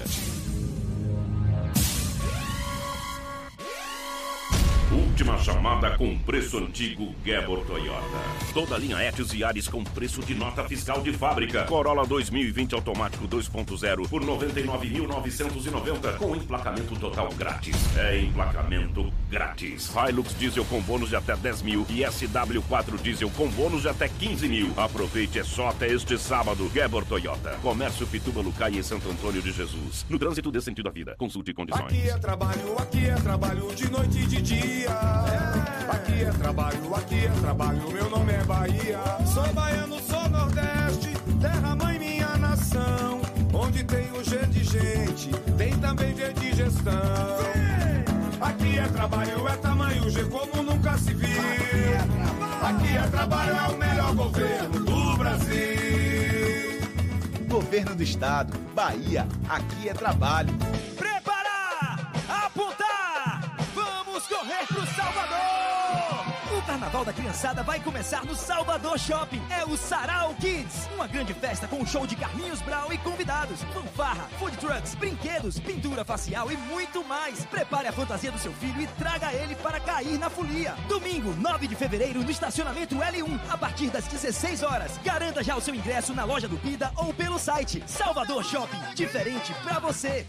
Você que sonha em ser médico, fique ligado. Esta é a última chance para o vestibular de medicina da Unime. Vem aprender em laboratórios avançados que simulam a realidade para se tornar um profissional bem preparado. E desde o primeiro semestre, você pode participar dos campos de prática, acompanhando o atendimento a pacientes nos postos de saúde do estado. Inscreva-se para a prova até o dia 2 de março. unime.edu.br. Unime, todo dia é dia de acreditar. O carnaval já começou!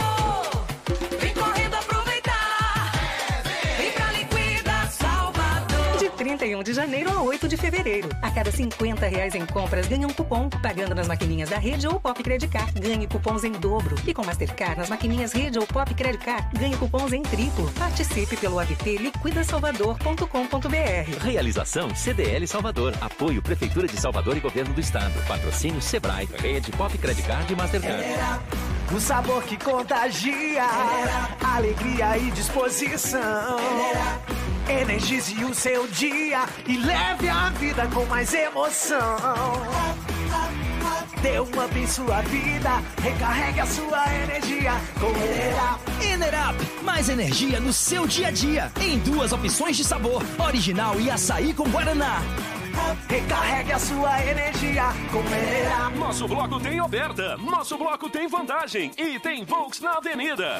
Operação Folia de Volkswagen Baviera. Polo MPI a partir de 49.990. De Cross Comfort Line por 94.990. Todos com taxa zero. Tá pensando que acabou? Aqui a Folia das Boas. Seminovos com garantia, procedência e com IPVA e transferência grátis. Fazer parte da nova Volkswagen Vale. Baviera, Avenida CM, Iguatemi, 3340-3020. No trânsito de sentido à vida. Consulte condições. Voltamos a apresentar Isso é Bahia. Um papo claro e objetivo sobre os acontecimentos mais importantes do dia. Agora 8h48, a gente atualiza as informações que chegam da redação do Portal à Tarde. Rafael Santana é quem está a postos. Bom dia, Rafa. Bom dia, Jefferson, Fernando, e um bom dia também para você que está acompanhando o Isso é Bahia no interior do estado. Um empresário foi encontrado morto na Praia da Costa, em Canavieiras, no sul da Bahia. Ele foi identificado como Bruno Lino de Andrade Loureiro, mais conhecido como Nuno. O corpo foi achado de bruços, boiando e com as mãos amarradas. Ele estava desaparecido desde quarta-feira, depois de ir à cidade de Itabuna e não ter dado mais notícias aos familiares. A polícia já tem um suspeito, mas o nome, o nome não foi divulgado para não atrapalhar nas investigações. E agora vamos falar de festa, afinal, sextou. A tradicional micareta de Feira de Santana, que vai ser realizada de 23 a 26 de abril, teve as primeiras atrações divulgadas. O lançamento oficial da festa está marcado para março. Na programação estão confirmados nomes como Bel Marques, El Chan, Parangolé, Jal, Cheiro de Amor e Durval Leles. As outras atrações ainda vão ser anunciadas pela organização. Os shows devem começar ainda pela manhã, às 10 horas, no circuito Maneca Ferreira, na Avenida Presidente Dutra. Estas e outras informações você acompanha no portal à tarde, o endereço você já sabe, é atarde.com.br. É com vocês aí no estúdio. Valeu, Rafa. Agora, 8h49. A gente tem as dicas da Marcita, afinal de contas, fim de semana batendo na porta. Por favor, dona Márcia Moreira. Shows, dança, teatro, música, diversão. Ouça agora as dicas da Marcita com Márcia Moreira. Olá, vamos às dicas para o fim de semana. Neste fim de semana tem mais uma edição do projeto Verão Estela, que reúne música e gastronomia. São mais de 30 cozinhas saborosas de massas, espetinhos, comida nordestina, beiju, licores e sorvete. Shows gratuitos de Magari Lorde, Diamba, Ju Moraes, Ana Mameto e muito mais. Dias 8 e 9 de fevereiro, das 3 da tarde às 10 da noite, no Verão Estela, em frente ao Gran, em frente ao Gran Hotel de Estela Maris. Tudo gratuito. Neste domingo, a Festa Magia realiza sua terceira edição com a participação da banda Cor do Som e da cantora e compositora Roberta Campos. A festa nasceu para comemorar os 50 anos de carreira do pai da Share Music, Luiz Caldas. Domingo, a partir das 5 da tarde, na área verde do Otton em Ondina, ingressos a partir de 140 reais. Considerado um dos maiores sambistas do Brasil, Zeca Pagodinho traz para Salvador o espetáculo Mais Feliz, nome que também batiza seu novo álbum. Neste show, ele apresenta suas mais recentes composições, mas garante que não vai deixar de cantar sucessos como Vai Vadiar e Deixa a Vida Me Levar. Domingo às 7 da noite na concha acústica do Teatro Castro Alves, ingressos a partir de 120 reais a inteira. Para saber mais da cena cultural, basta seguir o meu Instagram, Dicas da Macita. Beijos e boa diversão. Isso é Bahia. Agora são 8h51, a gente vai para Eunápolis, Washington Teixeira, da Ativa FM. E as notícias da região. Bom dia, Washington. Bom dia, Jefferson Beltrão. Bom dia, Fernando Duarte. Bom dia, Bahia. Vai começar a festa. A Prefeitura de Porto Seguro lançou ontem à tarde a grade oficial de atrações do Carnaval 2020. A alegria vai tomar conta da cidade de 21 a 25 de fevereiro. Porto Seguro, que já é o segundo destino mais procurado do Brasil para os festejos do Carnaval, vai trazer para a avenida um cast de artistas de responsa. Nomes como Daniela Mercury, Carlinhos Brau, Maiara Maraíza, Tatal, El Chan, Tairone, Saulo Fernandes, Lincoln, Zé Paulo, Cheiro de Amor, vão fazer a alegria dos foliões que terão à sua disposição estrutura, organização de ponta e, claro, segurança. Além das atrações renomadas, teremos ainda os tradicionais blocos culturais que completam a muvuca. A prefeita Cláudia Oliveira, anfitriã do evento, disse que a festa e as atrações foram pensadas e planejadas para atender à enorme expectativa de todos, todos os amantes da festa momesca. Secretaria de Saúde emite comunicado de esclarecimento e descarta coronavírus em Porto Seguro. O Aeroporto Internacional de Porto Seguro, que já conta com 442 voos regulares, regulares, ofertará este mês, por conta do Carnaval, mais 245 voos extras. O equipamento aeroportuário, que recebe anualmente quase 2 milhões de passageiros, começou a adotar medidas de prevenção por causa da crise global do coronavírus. No local, os passageiros são recepcionados com vídeos e alertas. Diante da situação, o aeroporto de Porto Seguro iniciou as medidas de prevenção. Desde então, a administração do equipamento disponibiliza álcool gel de forma gratuita, principalmente na sala de embarque e na praça de alimentação. Vídeos explicativos e alertas sonoros em quatro idiomas sobre a doença também são reproduzidos em todo o aeroporto. Ainda na tarde de ontem, a Secretaria de Saúde deste município emitiu um comunicado confirmando que a turista alemã que apresentava quadro compatível com a síndrome, eh, a síndrome gripal foi diagnosticada com a influenza, a subtipo do H1N1. A preocupação era saber se a mulher poderia ter o coronavírus oriundo da China. A turista, que está internada desde quarta-feira, está sendo acompanhada no Hospital Luiz Eduardo Magalhães. A secretaria informou ainda que, através da Superintendência de Vigilância em Saúde, realizou todas as ações necessárias para a interrupção da cadeia de transmissão da doença, mantendo uma vigilância ativa para a detecção oportuna de casos suspeitos e a adoção de respostas rápidas para a prevenção de surtos. De Eunápolis, dos estúdios da Rádio Ativa FM, Washington Teixeira para o Isso é Bahia. Valeu, Washington. De Eunápolis, a gente vai para Itabuna. Lula Tavares, da Interativa FM, é quem fala conosco agora. Bom dia, seja bem-vindo, Lula. Bom dia, Jefferson. Bom dia, Fernando Duarte. Bom dia para o nosso ouvinte Interativo FM e para a grande audiência do Isso é Bahia em todo o estado. Jefferson Itabuna Folia 2020 teve início ontem à tarde com a tradicional lavagem do Beco do Fuxico, uma tradição que se repete há 41 anos. O Richô elétrico, tão conhecido aí no Carnaval de Salvador, fez sua estreia aqui no Itabuna Folia. O Ileaê e Cine Calmon, junto com o Richô, se apresentaram para milhares de foliões ontem na Praça Dame, no centro da cidade. A partir de hoje, sexta-feira, a folia será no circuito da Beira Rio, nas avenidas Mário Padre e Aziz Maron, que ganhou iluminação especial, decoração, camarotes, postos de segurança e de saúde, mais de 300 barracas que comercializam comida e bebida e uma praça de alimentação. Nomes como Babado Novo, Lordão, Chiclete com Banana, Trio da Ruana animarão os foliões na noite desta sexta, o primeiro dia do carnaval nesse circuito. O carnaval antecipado de Itabuna vai até o próximo domingo. Um excelente final de semana e um forte abraço a todos aí da Interativa FM de Itabuna, Lula Tavares. Acabou, Fernando! Encerramos mais uma semana de Isso é Bahia. Essa semana que inclusive comemoramos 100 episódios, 100 programas. Muito obrigado pela companhia de todos vocês. Nos vemos na segunda-feira a partir das 7 da manhã para Salvador e em torno e a partir das 8 para todo o estado.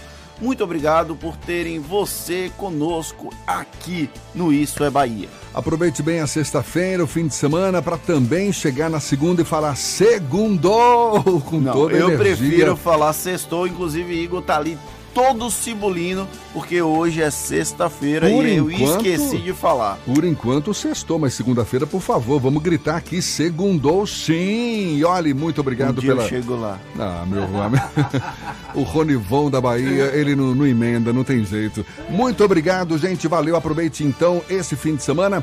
Tá só começando, porque na segunda-feira tem mais. Tchau, tchau, tchau, tchau, tchau, tchau.